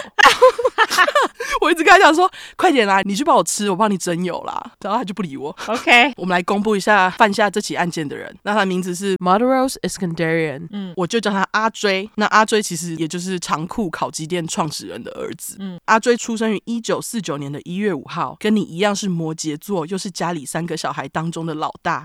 好，而且他就跟你一样是典型摩羯工作狂。没错，工作狂就是我们。对，那他底下还有两个妹妹。由于阿追小时候的资料真的太少，被迫略。哦只知只知道他跟他妈妈 Margaret Escudarian 的关系非常非常要好，他就是妈宝这样。一九六二年的时候，阿追十三岁，家中的长库烤鸡店就开张了。据说阿追爸会想要开烤鸡店，是因为他某一天在旅游的时候，在一条叫做长库河 Zanku River 走着，他就在走着的时候闻到附近的人家在烤鸡，然后他就觉得哎，我好像可以卖烤鸡哈，然后他就决定要开烤鸡店。哦，第一代的长库烤鸡店其实是叫做长库餐厅，就是 Zanku Restaurant。那这个长裤餐厅就位于黎巴嫩的贝鲁城。哦，OK，Beirut。嗯，对。那我来题外话一下，这个贝鲁城啊，其实跟最近的时事稍微有关呢。哦，真的吗？对，因为其实，在前两个礼拜啊，就是美国总统拜登在四月二十四号有发表了一个声明。那个声明的日期，对于亚美尼亚人 Armenian 来讲呢，是一个特别纪念日，就是在纪念亚美尼亚人经历过的种族灭绝大屠杀。拜登的声明大概就在说，哈，美国要正式承认整起事件为 Armenian Genocide，也就是种族灭绝大屠杀，来纪念当时的受害者。OK，那你们听到这边应该会想说，为什么拜登要到现在特别正式称呼？原来是因为几年下来，美国没有正式官方承认当时这个事情是种族灭绝屠杀，只把它称作为 Armenian Massacre，就是普通的大屠杀啦。OK，于是幸存者就不同意这个说法，所以他们就经常走到街上抗议。那他们之所以不同意，就要回到他们之前的历史。我来快速跟大家说一下，我会讲得很快。好，因为当时第一次大战的时候呢，奥斯曼土耳其人他们就打输给强大的俄罗斯，结果土耳其人就觉得神气气，想要找人怪罪。结果住在奥斯曼王国并且信仰基督教的亚美尼亚人呢，就变成了被怪罪的衰小。哦，oh. 对，接着土耳其人就开始驱逐加上虐待还有屠杀这些亚美尼亚人。那你看，像这样只有针对亚美尼亚人就是种族屠杀啊，对不对？对，没错。所以现在亚美尼亚人对于只被叫做大屠杀不开心，这也是正常的，就是这也是可以理解的。对，但是呢，在拜登发表声明之后，当时屠杀亚美尼亚人的土耳其政府却强烈表示全面拒绝接受。哦，这很 正常啊。对，就是不愿意面对过错。嗯，可是我当时看到这篇新闻，我就觉得啊，拜登，你既然这么重视人权问题，那你怎么不对新疆这件事情发个言呢？呃，因为中国很强大嘛。对，他应该就是对中国还是太孬孬，没错。但是其实你看哦，美国到现在才正式承认，所以我特别去查，还有很多国家都不愿意承认当时亚美尼亚人经历的是种族屠杀，嗯，他们都不愿意站在亚美尼亚人旁边这样啊。那不在乎人权之王中国，当然也是不愿意承认亚美尼亚人被种族屠杀啦。当然啦、啊，一承认连新疆的都要承认，怎么可以随便乱承认呢？没错，因为这就是一样的意思啊，他们就是迫害新疆人嘛。对啊，一样啊。对，好啦，那强迫你们。时事时间又历史时间之后，终于要跟你讲长裤餐厅开的贝鲁城到底跟这堆历史有什么关系？哦，我之前在那个阿蛇那一集解锁地球有讲到贝鲁城诶。哦，是哦，对啊，那时候他们好像就是本来要跑去贝鲁城去行使诈骗的样子。哦，嗯、那个地名实在太多，我真的没记住。没关系，没关系，原谅你，真的很多，很他妈的多。对，嗯、我只记得他要开车开一百多天。哦，没有，那是走路，对不起。对，对对对。那这是因为贝鲁城是亚美尼亚人在一九一五年逃出来迁移，并且重建城市的地方之一啦。OK，而且贝鲁城后来因为城市又美又时髦，还有了中东的巴黎之称，就是 Paris of the Middle East 之美名。嗯，只能说就是这些幸存者在经历过种族屠杀，还建立了一个很繁荣的城市，真的是很厉害。OK，对，那我们直接带回故事。阿追的外婆就是幸存者之一哦，oh. 对，那她也是传授追妈秘密酱料的人。OK，终于要来揭晓是什么酱料了。这个酱料 很重要，好，很重要，这酱料真的很重要。我还把它取了一个非常好听的名字。好，这个酱料在他们的 menu 上面就叫做 garlic sauce，就大蒜酱。好，但是因为既然洛杉矶人人人都说这个酱神到不行，我就把它叫做神仙大蒜酱，好不好？OK，好，就是这么赞。因为据说这个神仙大蒜酱呢，真的就是长裤烤鸡店才有的秘密蘸酱，独家偏方，真的没有人知道这个食谱到底是什么。OK，而且呢，神仙大蒜酱其实也就是后来长裤餐厅。口耳相传，越做越大的原因，但那也是因为追爸和追妈开的餐厅烤出来的鸡也很好吃啦。据说他们就是为了达到外酥内嫩，他们用的烤制方法呢，就是说在烤箱里面，他们必须要不断的翻转在烤架上面的鸡，不能直接相信那个烤箱帮你烤，你要一直移来移去，那个鸡才会受热均匀，就是很讲究。OK。OK，那青少年阿追要是有空就在店里帮忙。另外，由于一开始追爸追妈他们创业资金不够多，所以他们一开始租来的店面真的是有够小，店里面基本上烤箱啊，加上厨房、料理台等等的店面就满了。想吃烤鸡的话怎么办？你不能在那里吃，你就是带现金来外带。那据说当时的场景就是客人会开车，然后停车在长裤烤鸡店的对面，跑过来对接跟他们买烤鸡。追妈就在店里面弄食物，追爸就在外面一手拿着钱塞到他自己的口袋，然后一手递给客人烤鸡。嗯，位常客还表示，长裤餐厅在当时的贝鲁城根本就算是他们最早的得来速哦，是不是？就是啊，对啊。由于他们的秘密配方神仙大蒜酱配上长裤餐厅那个的嫩鸡，整个就是绝配。他们生意就越做越好，钱也越赚越多。而且因为他们就是连收银机都没有，就全部都拿现金，就直接塞口袋。对，他们就赚爆。OK，长裤餐厅也让他们一家人在贝鲁城有一些声望。那餐厅能开那么久，其实都是有追妈在啦，因为追妈就是扛着餐厅的生意。这也是因为追爸其实是个酒鬼，虽然清醒的时候工作都没事，可是他不清醒的时间更多，在店里帮忙也是帮倒忙。据说有几次他还会忘记给客人他们最有名的神仙大蒜酱，被给负评。没有，这我乱讲的啦。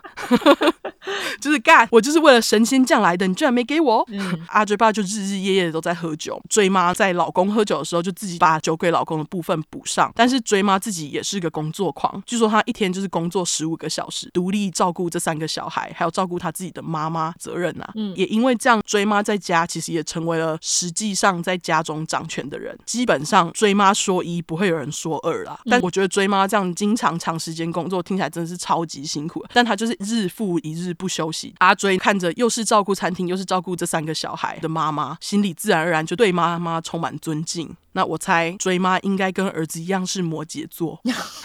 工作 真的，要不然就是上升摩羯。好，对对对，非常喜欢工作。嗯，那差不多在长裤餐厅开了六年左右，一家人就已经变得非常非常的有钱。当时十九岁的阿追身上就样样名牌，经常开着一台四四二 Oldsmobile，你们可以去查这台车，有机会我就放一下照片。好，那据说十九岁的阿追非常的帅，在贝鲁城当地是一个和超多女生约会的花花公子。那根据他未来的老婆 Rita 丽塔表示，他在十二岁的时候就已经注意到十九岁的阿追了，因为实在太帅帅。嗯，那十二岁的丽塔其实是阿追隔条街的邻居，因为阿追一家人他变得非常非常有钱，所以他们就在贝鲁城当地不断的置产，就是当房东赚钱。据说丽塔就是住在他们某一条房地产的对面。那自从他看到阿追，他就对阿追一见钟情，但是丽塔就偷偷暗恋而已，并没有特别对阿追表态什么。更何况丽塔家人在接下来几年为了保护未成年的丽塔，禁止他和任何男生交往。OK，而且讲难听点，丽塔现在是十二岁的小孩啊，就年纪很小啊。对，他们是在相隔了七年之后才交往的。嗯，这七年之间呢，我也不确定是哪一年。阿追因为让一名朋友借住他家，就莫名被牵涉到一件在贝鲁城的珠宝窃盗凶杀案。这起凶杀案是由三名凶手犯下的，然后他们不小心杀死了当地超有钱阿拉伯家庭的宝贝儿子。而三名凶手之一就是阿追的朋友，而这名朋友他就把抢完的珠宝藏在他的阁楼里面。后来这些证物就被警察发现了嘛，警察还差点把阿追抓起来。哦，所以阿追其实完全不知道这件事情。没错，完全不知道朋友干了这件事情。嗯、那最后呢，就是在阿追出庭作证指认之下，借助他家的朋友跟其他两个嫌犯才被关。也是从这时候开始，阿追就怕这三个人出狱跑来找他报仇，所以他就开始会随身携带两把自保用的手枪。嗯，那终于时间。来到了丽塔大约十九岁的时候，然后阿追二十六岁左右，两个人就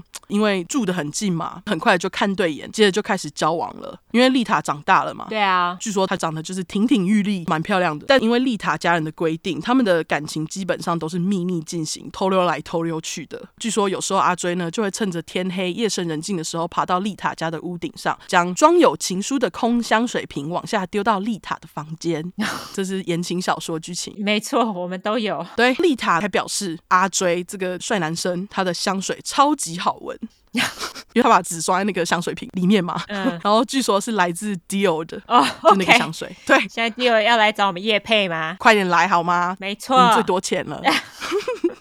总之，丽塔她对阿追就是没有任何坏话可说啦。然后她还说阿追就是很帅，笑起来很好看，经常穿着皮尔卡登跟一堆有的没的名牌，就是帅，没别的。OK，对他们的感情经历过了躲躲藏藏的三个月左右。有一次，阿追开着车载着丽塔兜风的时候，结果被某个大嘴巴邻居看到，结果他们两个在交往的事情就传开了。那禁止女儿交男朋友的丽塔爸妈但大肆反对啊，而且他们又知道，就是几年前阿追和那个珠宝窃盗杀人案有牵连，嗯，他们就觉得，哎，丽塔怎么可以跟这种人在一起？但是丽塔跟阿追两个人因为实在太喜欢对方了，他们根本就不管爸妈的反对，就是要见面。就在他们坚持一阵之后呢，双方父母就看他们这对情侣似乎真的是真爱，最后就同意了。于是两个人就在一九七五年结了婚。婚礼那天呢，丽塔她是穿着一身白色礼服，阿追这个时髦一哥则是嫌燕尾服太正式，据说他在婚礼上就穿那种盖过鞋子的超宽喇叭裤，很下趴。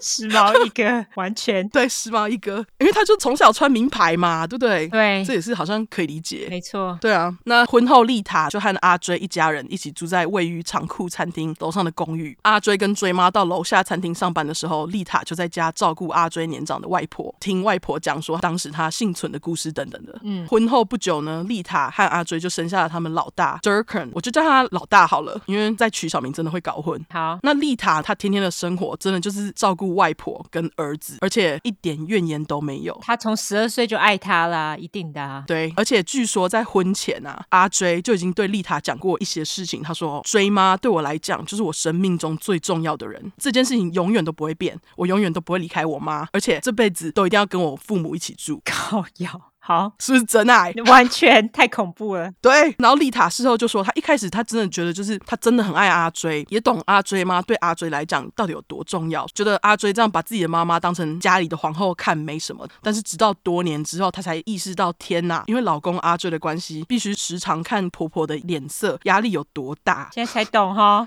对，那说到这边，真的是忍不住把你之前讲到的事情拿出来再讲一次。对，就是男人如果要娶老婆，拜托将老婆放在第一个位置，好不好？没错，我觉得丽塔真的是太辛苦了。嗯，举个丽塔的辛苦例子，那通常来讲，我们不是都会夫妻坐在前面，然后妈妈坐后面吗？对啊。可他们家的状况不一样，就是他们夫妻俩要是跟追妈一起出门，丽塔就得让出前面的前座，识相的去后面坐，然后让追妈跟阿追坐在前面。哦，我觉得这个其实还好哎。哦，是吗？对我对我来说，我觉得这没什么。我觉得坐后面也 OK，但是就是如果每一次都这样，嗯，就是说，如果他想要坐前面，也不给坐，就对了。对，我妈就是要坐这里，我觉得可能是这样。好，这是丽塔自己讲的。OK，那时间来到了一九七九，那年是黎巴嫩内战的第四年，优质英语复习时间，内战 Civil War。OK，那当时很多在黎巴嫩的有钱商人啊，因为他们在贝鲁城当地买了不少出租公寓当房东赚钱。刚刚我不是有说到那个长库餐厅也是其中之一吗？嗯，oh. 这些房东们呢，他们就不愿意因为打内战。放弃了这些财富，然后搬家之类的。嗯，长库餐厅也不想搬啊，因为阿追一家好不容易在贝鲁城十七年来打下长库餐厅的名声，直接放弃他们这座金矿实在太可惜了吧。直到当年的某天，阿追在离仓库餐厅不到一个街区的距离，被两名戴着口罩的重机骑士用自动步枪 AK 四七莫名扫射。那据说这两名重机骑士会乱扫射，是因为他们跟不知道谁有恩怨，结果衰的就是阿追。为什么啊？他们就乱扫射，好像是跟某一个房东有、oh, 呃有债务上的纠纷，所以跟阿追无关，就对，他只是路人，对，他就只是一个很衰的路人，OK，然后就被随便扫射到，身中十六枪，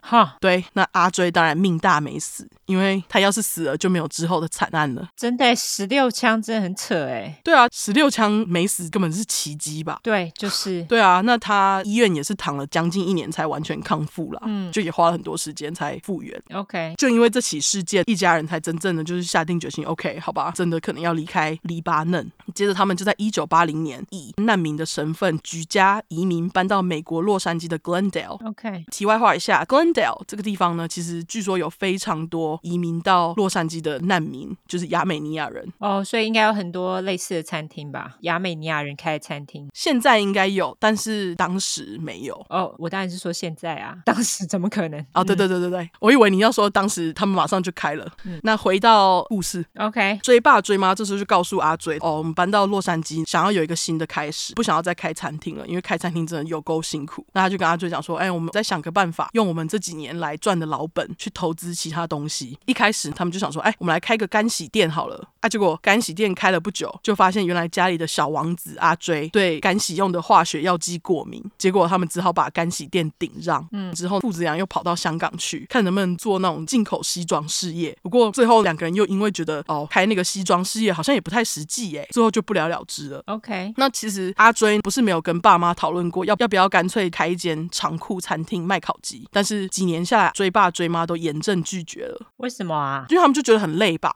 OK，尤其追妈要一天工作十五个小时，也是啦，餐厅都很累。对啊，嗯，那是直到一九八三年这几年，阿追只要有空就会开着车在洛杉矶四处闲晃，观察这座对于他来讲还很新的城市，顺便做一下试调。就在几年的试调结果之下，他就对追爸追妈表示，他发现，哎，就因为那个战争的关系，从地中海地区搬来的移民很多，但是路上却没有什么提供地中海料理的餐厅，就算有餐厅，他们也卖超贵，也没有像他们长裤餐厅之前在贝鲁城一样好吃又便宜的外带烤鸡服务。这样，他这时候就跟爸妈讲说：“你看，我觉得有需求，我们开了的话，一定会有人来吃的。”他也跟爸妈讲说，对于他们之前在贝鲁城经营十几年的长裤餐厅的食物有信心，一定可以吸引人来。嗯，据说当时追爸追妈一开始还威胁说：“你不要再求我们了啦，你一直叫我们开餐厅，你这样一直撸我们，让我很想要就是直接从洛杉矶搬回贝鲁城。”哎，Why？就还威胁他？对啊，就真的很不想开。嗯，但是最后就在阿追锲而不舍问他们之下，他们最后还是同意了。很快的，阿追在洛杉矶的东好莱坞这区看中在一间洗衣店隔壁不起眼的小店面，选定为第一间在洛杉矶开幕的长裤烤鸡，就是 Zanku Chicken。据说事前谨慎的摩羯座阿追，为了能让客人再回购，他还跟阿追妈改进当时他们在贝鲁城用的食谱，就还改良过哦。那现在的烤鸡店除了卖他们最厉害的烤鸡和那个神仙大蒜酱之外，他们还提供那种烤鸡肉串啊、鹰嘴豆泥啊、腌制大头菜等等的，还有什么各种沙拉。OK，听的是不是很饿？鹰嘴豆泥听起来很好吃。鹰嘴豆泥就是 hummus，对，hummus 超好吃。不知道大家现在听到是不是觉得很饿？其实我在写的时候找资料，还跑去买地中海菜来吃。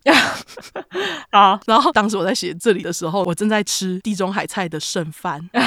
优质英语教学时间，剩菜在英文就是 leftover。OK，对，我们回到故事。嗯，那刚开始第一年，长裤餐厅的生意还算 OK，因为阿追决定保持长裤餐厅之前一样就是便宜又好吃的传统，加上他对用新鲜食材的坚持，再加上追妈的神仙大蒜酱魔法，吸引到非常多的顾客。就这样，在大家一传十，十传百之下，长裤烤鸡店很快就在洛杉矶变成大家经常讨论的餐厅。从这里开始，长裤烤鸡店生意就整个起飞，变得超级好。据说一位已故的大咖美食评论家 Jonathan Gold，他也表示，就是长裤烤鸡的鸡倍儿棒。OK，英文它是用 superb，我觉得翻译就是波棒。没错，对。而且这位评论作家还说，人间或者在天堂都没有任何东西可以跟神仙大蒜酱做比较。他就是把它形容的这么好吃。好，好。对，洛杉矶时代杂志也给了长裤烤鸡有洛杉矶城里面呢最好烤鸡的这个称号啦。总之，阿追一家。就因为生意很好，钱就赚得非常饱。某年他们年收入据说高达两百万美金，哇，对，比你那个冤狱的还要多。哦，真的哎，对啊，你那不是一百九吗？他们年收就两百万了呢，真的哎，他二十五年就一百九十万，干。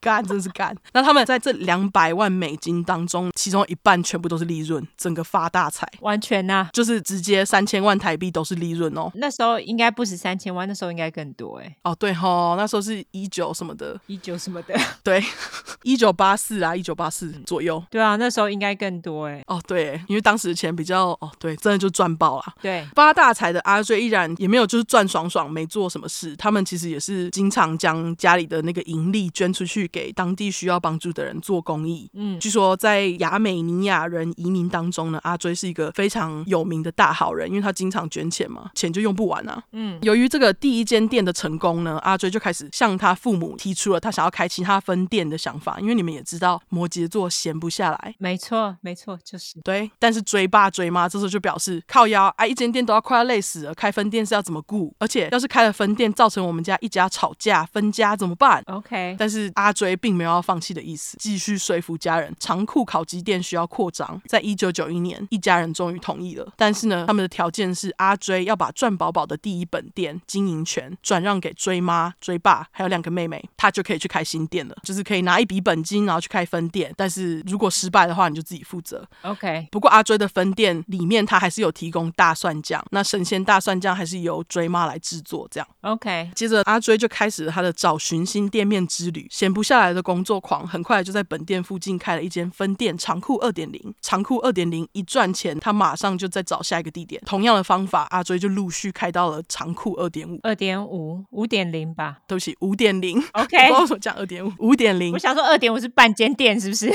没有没有，五点零。因为我刚刚看到二点零跟五点零，然后我就直接二点五。好，那开了一堆店，阿追也没办法一人顾事店啊。于是这时候他就请自己的妹妹小周 Zovic 来协助管理其中几间分店。这些分店每间都是就是一开不久就在洛杉矶整个热门到不行。嗯，就是因为它好吃又便宜嘛，四间分店都发大财，但一家人也就吃好用好穿好，家里还请佣人，想开什么车就开什么车。据说阿追就是开宾士，然后丽塔的车是那个 Jaguar。哦，他们还跟爸妈一起住吗？还跟爸妈一起住哦。哦，那没关系，反正他有自己的车了，他们有自己的车，不用再坐后座了。哦，就是他可以自己说，那我不要坐了，我要自己去开对啊，那个你们自己先过去那间店，我开车过去。我觉得丽塔还是会坐后座，因为她真的很顺从他们。哦、oh，OK，对啊。由于成功来得很快，阿追这几年也一直不忘告诉他的一家人说：“Success means nothing if we don't stay as one. Greed must never rear its head. There's plenty for all of us。”意思就是说，要是我们一家人不能够团结的话呢，成功就没有意义。每个人都可以分到足够的分量，所以拜托我们大家不要贪心。OK，虽然他们赚了超多钱，这些财富并没有影响到阿追或者是追妈认真上班的态度。追妈。一样，每天七点半到长库烤鸡店做准备，天天就是工作很久才回家。据说有时候就是呃早上七点到晚上七点才回家，这样就十几个小时。真的？对啊。那阿追在长库烤鸡店呢，他除了控管企业底下发工资的部分，他还会天天开车一间一间巡视，查看每间分店的品质有没有达到他要求的标准。比方说最基本的就是他就会试吃食物到底好不好吃啊，就是鸡有没有烤得很嫩嘛之类的。他也会在那里算说客人一进门之后等了多久才拿到食物，OK，对，就是控管他的员工动作够快，这样啊。是说阿追开了四间分店，他和丽塔从结婚到现在也是生了四个小孩，他们的名字分别是 Dirkram、Steve、Ara 跟 Varticus。如果我念错，就是拜托不要来揪，很难念。那有够难记，所以我等一下就一样，就是大儿子、二儿子，以此类推。全部都是儿子吗？对，四个儿子。OK，好。那这几个小孩呢，从小就因为家里有钱到爆，就跟爸妈一样，就吃好、用好、穿好嘛，要什么有什么。那这几个小孩其实后来就被宠坏，变成败家子、撩妹啊。Ah. 好，对，那他们的那个撩妹啊行为，等一下再告诉你们。好，接着时间来到二零零一年初，某一天，阿追他因为身体实在是超级不舒服，他就跑去看医生，他才发现哦，干，原来他得了膀胱癌。哦，对，那之前其实阿追不是没有感觉到身体有异状，但是因为他就是工作狂嘛，那他就为了忙店里面的事情，他就一直拖着不去，结果就造成原本只有在膀胱周围的癌细胞扩散到内脏器官。据说他这时候就已经是癌症末期哦。Oh, OK，对，那当年的四月，阿追就把一家人聚集到客厅，说他有重要的事情要宣布。这时候，阿追、丽塔一家人、追妈跟妹妹小周和另外一个妹妹 Hagen 都到了。这个妹妹我就不特别取名，因为她没有出现很多。嗯，那这时候阿追他就是在跟大家讲说，哦，他病得很严重啊，他会死的这件事情。他也跟大家讲说，哦，因为我的程度真的是非常严重，癌症末期，但是他也跟家人保证，他一定不会放弃治疗，就是他会努力对抗病魔。但是他这时候跟家人说，要是他有什么三长两短的话，长库烤鸡店所有的资产应该要分给他四个儿子。哦。OK，对，结果这个话一讲出来，全场沉默。因为你看那么多钱，大家就想说，干，你只要留给你儿子，那我们嘞？啊、uh.，阿追两个妹妹当时就睁大眼睛，张口结舌看着自己的大哥，不敢相信大哥阿追居然会讲出这种话。优质英语教学时间，张口结舌或是说不出话的英文，你们就可以用 tongue tied。OK，所以就是他妹妹都有在那四间店里面帮忙。对，OK，对不起，不是四间店，是五间还是六间？五间，这时候是五间。OK，那追妈这时候则是一脸铁青，面无表情的站起来，接着放下他手中从贝鲁城带来的咖啡，冷冷的用亚美尼亚文说了一句：“我先说英文哈，Your sons, the shadow they cast is not yours。”这句话的意思大概就是你的儿子们无法扛起你的责任。接着他就回到位于二楼的主卧房，把门甩上。OK，那据说从这个时候开始，追妈直到案发那天，几乎就没什么跟阿追讲到话了。那我觉得追妈会这么跟儿子讲，其实也不是空穴来风啦。因为在长辈的眼中，这四个儿子的状况真的很多。第一个就是十七岁的老四，我觉得超级没什么的，就是老四会买大麻，但是十八岁的老三则是对止痛药上瘾。问题比较多的是大儿子跟二儿子，因为他们年纪比较大。嗯，那据说二十三岁的二儿子呢，在两千年的冬天搞出一场杀人未遂案。事情是这么发生的，就说当时二儿子为了叫性工作者来到了旅馆，结果性工作者和他的 pimp。是叫劳保吗？还是什么？Pimp，呃，皮条客啊，对对对对，那我这里讲皮条客，对不起。嗯、结果这个性工作者跟那个皮条客，他们就发现二儿子就是洛杉矶已经很有名的长裤烤鸡店的二儿子啦。嗯，于是呢，这个性工作者就跟他的皮条客串通好要偷二儿子的钱。结果二儿子一发现钱被偷，他就马上拿着他随身携带的枪追杀这两个小偷，然后边追边朝他们开了好几枪，不过枪枪没中，全部打到车。好，那虽然说二儿子原本差点被判成就是企图杀人罪，不过最后好像是不知道是因为怎样，他就认了比较小的罪，最后也就不了了之。OK，这边我没有找到更详细的资料，但是我推测应该就是有钱真好。没错，对。至于二十五岁念法律系的老大，则是在学校被抓到考试作弊，那他被退学之后，整个性格大变，变成基督教最佳代言人，四处传教。对，他出了什么问题呀、啊？不知道。对啊，你看，在大人眼中，这四个小孩每个都有问题呀、啊，好像也大概能够理解为什么追妈会这么对阿追说了，就是说你的儿子不能扛起你的责任。哦，就像我刚刚讲的嘛，从那天开始，追妈对儿子的态度就变得十分冷漠。虽然住在同一个家，但他看到阿追就像隐形人一样，甚至在阿追经历过一年多的化疗，头发都秃了，而且瘦了将近三十公斤，整个人都憔悴到不行的状态，追妈也都没有对阿追说任何话，就是 silent treatment，这叫什么哈？中文就冷战啊。哦，对，冷战就是冷战，他们就是冷战了超久。这对于之前把妈妈供奉成这样的阿追，就是不太能接受，他就超级难过的。他为什么不把他遗嘱改掉啊？哈，就是阿追为什么不改？就是遗嘱，就是他为什么一定要把电通通都留给四个儿子？我不懂哎、欸。我觉得我大概可以理解他的想法，因为他就觉得说，干我们搬来洛杉矶的时候，你们一开始都不愿意要开，是我坚持要开，可是跟他儿子无关啊。哦，我也不知道，可能重男轻女吧。OK，对啊，那他就因为就是妈妈都不理他。某一天，阿追就在追妈去上班的时候，偷偷溜进追妈位于二楼的主卧室。是说，我觉得妈妈睡主卧室其实也很合理啦，因为其实我当时在想说，哈，主卧室难道不是夫妻才要睡主卧吗？哦，oh. 因为有两个人啊。但是后来我就想说，追妈毕竟是家里的皇后，睡主卧房其实很合理的啦。也是啦，毕竟是他发明的神仙大蒜酱，对。对，总之他就溜到妈妈的主卧房里面。那追妈在梳妆台上放着一张在五零年代在黎巴嫩拍的照片，那张照片是一张追妈环抱小阿追的合照。这个时候，阿追就因为他真的觉得干讨厌妈妈都不跟我讲话，结果他就把合照拿起来撕成一半，就是把他跟他妈妈撕开啦。嗯，接着他就把他自己那一边呢折起来丢到垃圾桶，然后把有追妈那一半的照片给烧了。结果就在他把妈妈的照片给烧了，过了大概一两天左右。夫妻一家和追妈一起住的别墅就起了大火，哈对，就有火灾。就说火势大到阿追跟丽塔最后只能躲在顶楼的阳台上面等救援。那当然，他们最后也是幸运的获救了啦。那个火是跟他烧那个照片有关吗？这边不知道到底是为什么会起火，因为我真的没有找到任何关于这个火灾的资料。OK，接着夫妻就带着仅剩的行李搬到当地的旅馆住了一阵子，就等房子修好。而追妈这时候只是搬到住在附近的女儿小周家。嗯、这起事件也被推测是将阿追跟跟追妈的关系弄到冰点的一个引爆点啊！那因为这时候呢，阿追因为各种治疗还有药物，脑袋思绪一点都不清楚。据说他还稍微有点那种脑部积水的症状。嗯，于是他就觉得这起火灾搞不好是追妈发现自己照片被烧掉的复仇。OK，他就觉得干一定有鬼，一定是追妈看我不爽，想要把我跟丽塔两个人烧死。这样，所以起因完全就是因为那个照片，他就自己觉得是追妈想要复仇这样。OK，不过其实更多的是阿追完全不敢相信，就是说他病成这样搬出去的追妈，以及被他聘请来照顾长裤烤鸡的妹妹小周，他们在火灾事件之后一通打电话来慰问阿追的电话都没有，好，就是很奇怪，一家人就变得非常冷漠，都没有人来慰问生病的阿追。OK，就因为他都没有接到任何慰问电话，然后阿追就开始自己胡思乱想，他就开始怀疑追妈跟妹妹小周两个人在计划要把他踢出他辛辛苦苦创造出来的连锁长裤店嘛。嗯，那据说在这段时间，跟阿追最像的二儿子问他说：“哎，你有没有办法原谅追妈啊？就是你有没有办法原谅你妈不跟你讲话？你们两个和好好不好？”嗯，就阿追这时候就只回答他的二儿子说：“God will forgive the devil before I can forgive my mother, because this is a mother, not a devil。”那最简单的意思就是不可怜。好，OK。不过我们是优质英语教学，当然要整句饭啦。他意思就是说，哈，神要先原谅恶魔，我才会原谅我妈啦。哦，因为这是一个母亲，不是恶魔。OK，你看，真的很恨，真的诶。他就是表示妈妈比恶魔还过分。没错，对。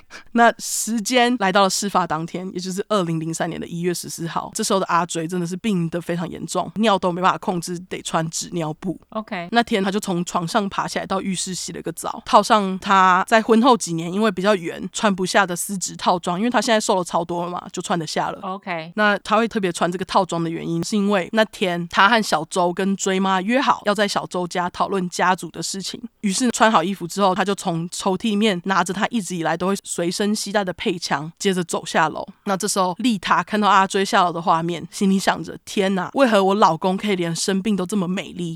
他简直是美的代表。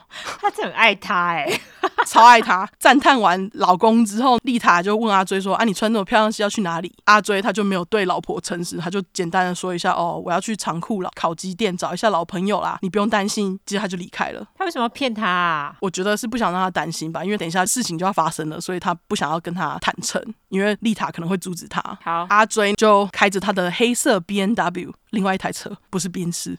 哦，我是不知道后来是要发展成什么样，可是 BMW 都是 asshole 开的。哦，对啊。他就是有钱人，有台 BMW 不为过吧？没有，就是你在路上如果遇到 BMW 的话，你就会直接预设哦，这个就是个 asshole，asshole，对对，然后等于他就突然踩刹车啊，或突然什么不打灯就右转之类的。对，好，没有，但他的确等一下就要做 asshole 会做的事情了。OK，可以理解，对不对？你看。对，他要去做 asshole 的事情，就要开 asshole 专用之车。没错，那个有 B N W 的人，拜托不要赞我们，我们是开玩笑的。好、呃，但是我觉得这里最奇怪的地方是，哈，当阿追抵达小周的家的时候，他其实身上穿的不是像丽塔记得的白色套装，哎，哈，他穿的是一件灰色的长裤跟咖啡色的外套，就是跟丽塔的记忆完全有落差。所以就是有一说是哦，可能阿追在进去之前就换了一套衣服；另外一说则是丽塔因为太爱阿追，自己脑补。我觉得有可能，或者是有可能是在阳光之下看起来就会，我不知道，如果是咖啡色。很难看成是白色哎、欸，对啊，灰色可以理解，咖啡色无法理解，所以我就有可能是他自己脑补啦，有可能，因为他最后不是穿白的，毕竟他觉得阿追在发光。哦 真的，但是我其实有在想说，会不会是刚好这时候，其实阿追走下的时候，其实有点回光返照的样子，所以她还觉得她老公超美。有可能啊，就是觉得她在发光嘛。对啊，所以你就会自己脑补她是穿白色的。我觉得这个可以理解。对，就大概应该是这样啊。总之，当阿追到了小周家，小周的管家就把他带到了客厅。那小周当时是穿着一件牛仔裤跟一件棕色的长袖运动棉衣。就说当时因为阿追其实已经病得很严重了，那他几个能够吃得出味道的其中一样东西是那个柠檬水。嗯，于是小周就倒了一杯柠檬水给阿追，两个人就坐在客厅嘘寒问暖，面对面坐着等追妈从烤鸡店回家，讨论家族的事情。这样，OK。大约在过了半小时之后，时间来到了一月十四号下午两点，追妈总算回家了，手里还拿着一大盒食物。接着他就把东西在厨房的桌面上放好，他就穿上了拖鞋，拿着管家帮他倒的水，来到了客厅。追妈这时候他就先和小周打招呼，接着在阿追的右手边坐下，也对他点了点头。识相的管家这时候看到三个人都就坐，想说 OK，都到了，留给人家家庭一些隐私，他就回到地下室的房间，就等候差遣。这样，于是，一家三个人对话进行了大约五分钟。阿追这时候就将一直藏在外套口袋里面的手枪拿出来，手一伸长，直接朝着坐在对面的妹妹小周头部开了一枪。枪。哦对，他就直接来，妹妹当场倒地，躺在大理石地板上。追妈这时候当然是尖叫到不行，还说干，你就在我面前杀死了我女儿，哎，对啊，而且那是他妹妹，哎，对，这时候追妈他就马上尖叫，开始站起来想要朝门口跑嘛，嗯，可是死神阿追并没有要放过追妈的意思，嗯，他真的就是直接一个箭步跑上去挡住追妈。我只能说，他虽然就是穿纸尿布，但也是跑得蛮快的。对不对？对，没错。对啊，因为我想说，追妈不是比较健康吗？对啊，年纪很大了吧？哦，对啦，那他就一个箭步挡住追妈，接着他就抬起手朝着追妈的胸口指着。那害怕的追妈这时候只能一直用亚美尼亚语告诉死神阿追：“Please don't shoot, please don't shoot。”就是拜托你不要射。嗯。可是阿追根本不管，直接朝追妈心脏射了一枪，追妈当场背部朝下倒地。据说当时虽然射中了胸口，但是追妈并没有死透。这时候呢，他还抬起头跟抬起手。就想要看阿追，我觉得可能是想要理解为什么儿子阿追会这么做。嗯，他这时候手跟头就缓缓的举了起来。那这时候阿追也没有浪费时间，他就继续朝着妈妈的心脏开了第二枪，接着第三枪、第四枪、第五枪，直到第八枪，每一枪都在心脏上面，就八枪，就是要他死就对了，真的就是要他死。追妈的尸体上还穿着长裤烤鸡店的围裙。对，那阿追在连射追妈八枪之后，他接着就抬头四处看了一下，结果就发现躲在楼梯间的外甥，也就是妹妹小周的儿子，OK，但是阿追这时候就也没有对外甥说任何话，他就直直的走到刚刚打死小周的客厅，然后在客厅里面踱步了一会，一屁股坐在沙发上，举起手中握着的枪，朝着自己右边的太阳穴一枪射下去，当场死亡。嗯，造成了这惨案。那可怜的丽塔这时候因为烤鸡店一下子失去了两个栋梁，为了让她爱死的老公阿追生前最重视的企业能够继续维持，丽塔连伤心的时间都没有，就得马上扛下埋葬阿追的责任呐、啊，埋葬追妈的责任。嗯，她直接就是从一个原本被限制在家照顾小孩跟外婆的家庭主妇，突然得去掌管好几家连锁店，这样就突然变老板啦。对啊，那据说后来丽塔就说，她做的这一切都是为了生前的丈夫。她还说，她非常后悔在事发之前啊，这几年追妈不愿意跟阿追讲话的时候，她没有尝试去解决追妈和丈夫之间的恩怨。这跟她没关系呀，但因为她就是就觉得自己有责任吧。OK，对啊，但就像你说的，丽塔不能怪自己啊，因为这时候阿追的癌细胞其实已经扩散到脑部。嗯，在不清醒的状态下，加上对追妈还有小周的怨恨，才会下手啊。对啊，他都尿失禁了，应该好好躺在床上。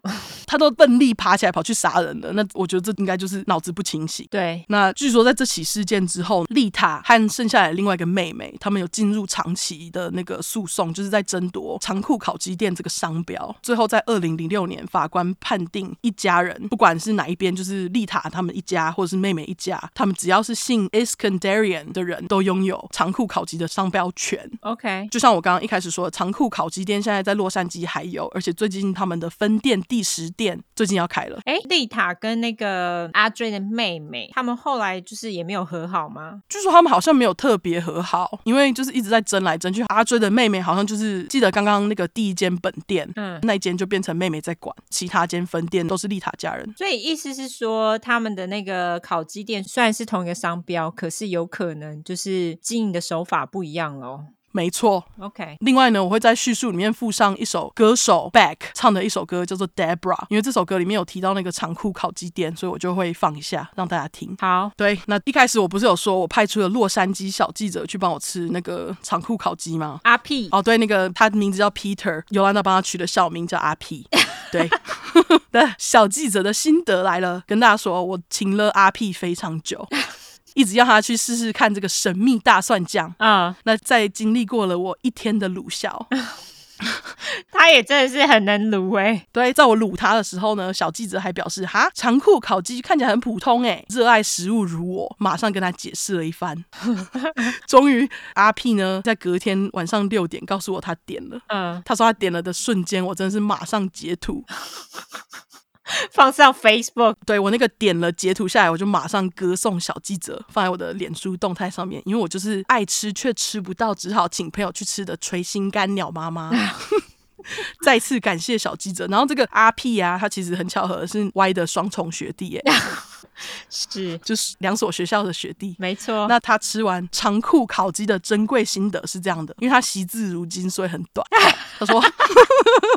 他心得好直掰哦。他说烤鸡不错，神秘大蒜酱也不错，鸡肉配上白色的酸奶酱料好吃。不过烧烤有点干，烤肉加了很多香料，比较不合口味。完，就这样。然后后来我就继续撸他，我说你再给我多一点心得好不好？啊，这样我要怎么写进去？那最后就问他说，那要是你想要吃烤鸡的话，你还会去买长裤烤鸡吗？啊，小记者阿 P 说，如果我想吃烤鸡的话，我会。他这神 话一哥哎、欸，真的神话一哥。经常我跟他讲一堆有的没的，然后他就会直接用一个字解决我。你知道他会最爱讲什么吗？什么？行，干。我就把这个学下来，以后我敷衍人，我就是行行，对，好啊，那这就是我今天要讲的豪门恩仇录之长裤烤鸡店杀人案。完。完。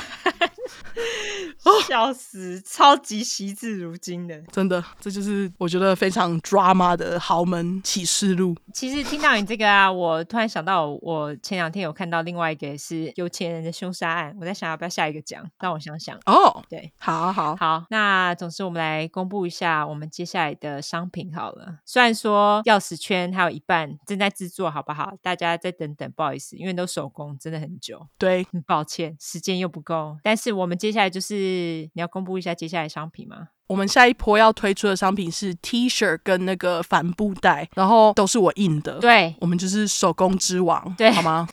都是 Olive 自己亲手印的哦，然后图也是他画的。哦，对，图也是我画的。那总之，那个我们 T 恤的话跟包包，我们有一组的 T 恤的话，上面会有粗块、粗块然后有那个我们肥手瘦手，嗯，这样没错。袋子的话则是几白狼。没错，那个我们到时候会开始预购，那这个预购应该不会像做手这么久啦，应该不会，对，因为衣服不是你自己从布开始扯的。对对对，我是印，我是烤那个膜，然后印，对，就是捐印，对，所以大家就是好好把握，这些都是限量的，对，这是我们自己做的，因为我们就觉得啊，自己做比较有诚意，没错，对，我们就是这么的优质，没错，完全。好，对，那还有什么吗？然后那个脏话贴纸我还在生啦，因为我还在想说哪一些脏话要收录进去，因为真的蛮难的，我们讲过太多脏话了。搜一些经典，哎，我们可以请大家投票，对，想要哪哪几个，我们就直接开一个那个问答，让大家来回咯。对，就是你想要什么脏话，脏话贴纸，哪句脏话贴纸？没错。然后在那之前，我们会先出另外一款贴纸，就是让大家买脏话贴纸，就是会之后出这样子。对，我们就会下一波啦。对，没错。对，好，好，那应该就这样吧。就社交软体咯。好，那我们的社交软体的话，脸书跟 Instagram，你只要搜寻出来的出，失快的快，后面的话就是 True Crime T R U E C。C R M E，如果你只想搜寻英文的话呢，就是 True Crime True Crime 两次 T R U E C R M E T R U E C R M E。对，那如果喜欢我们的话，就是五星评论加订阅，然后再帮我们拉下线，好不好？还有桶内哦，好不好？没错，求求大家桶内。对，然后那个预购的资讯，你就最后就是看那个看网站，因为我真的是很不会讲话，我到时候想一想再跟你们说。对，没错。好啦，好，那就这样喽。好，大家拜拜，拜拜。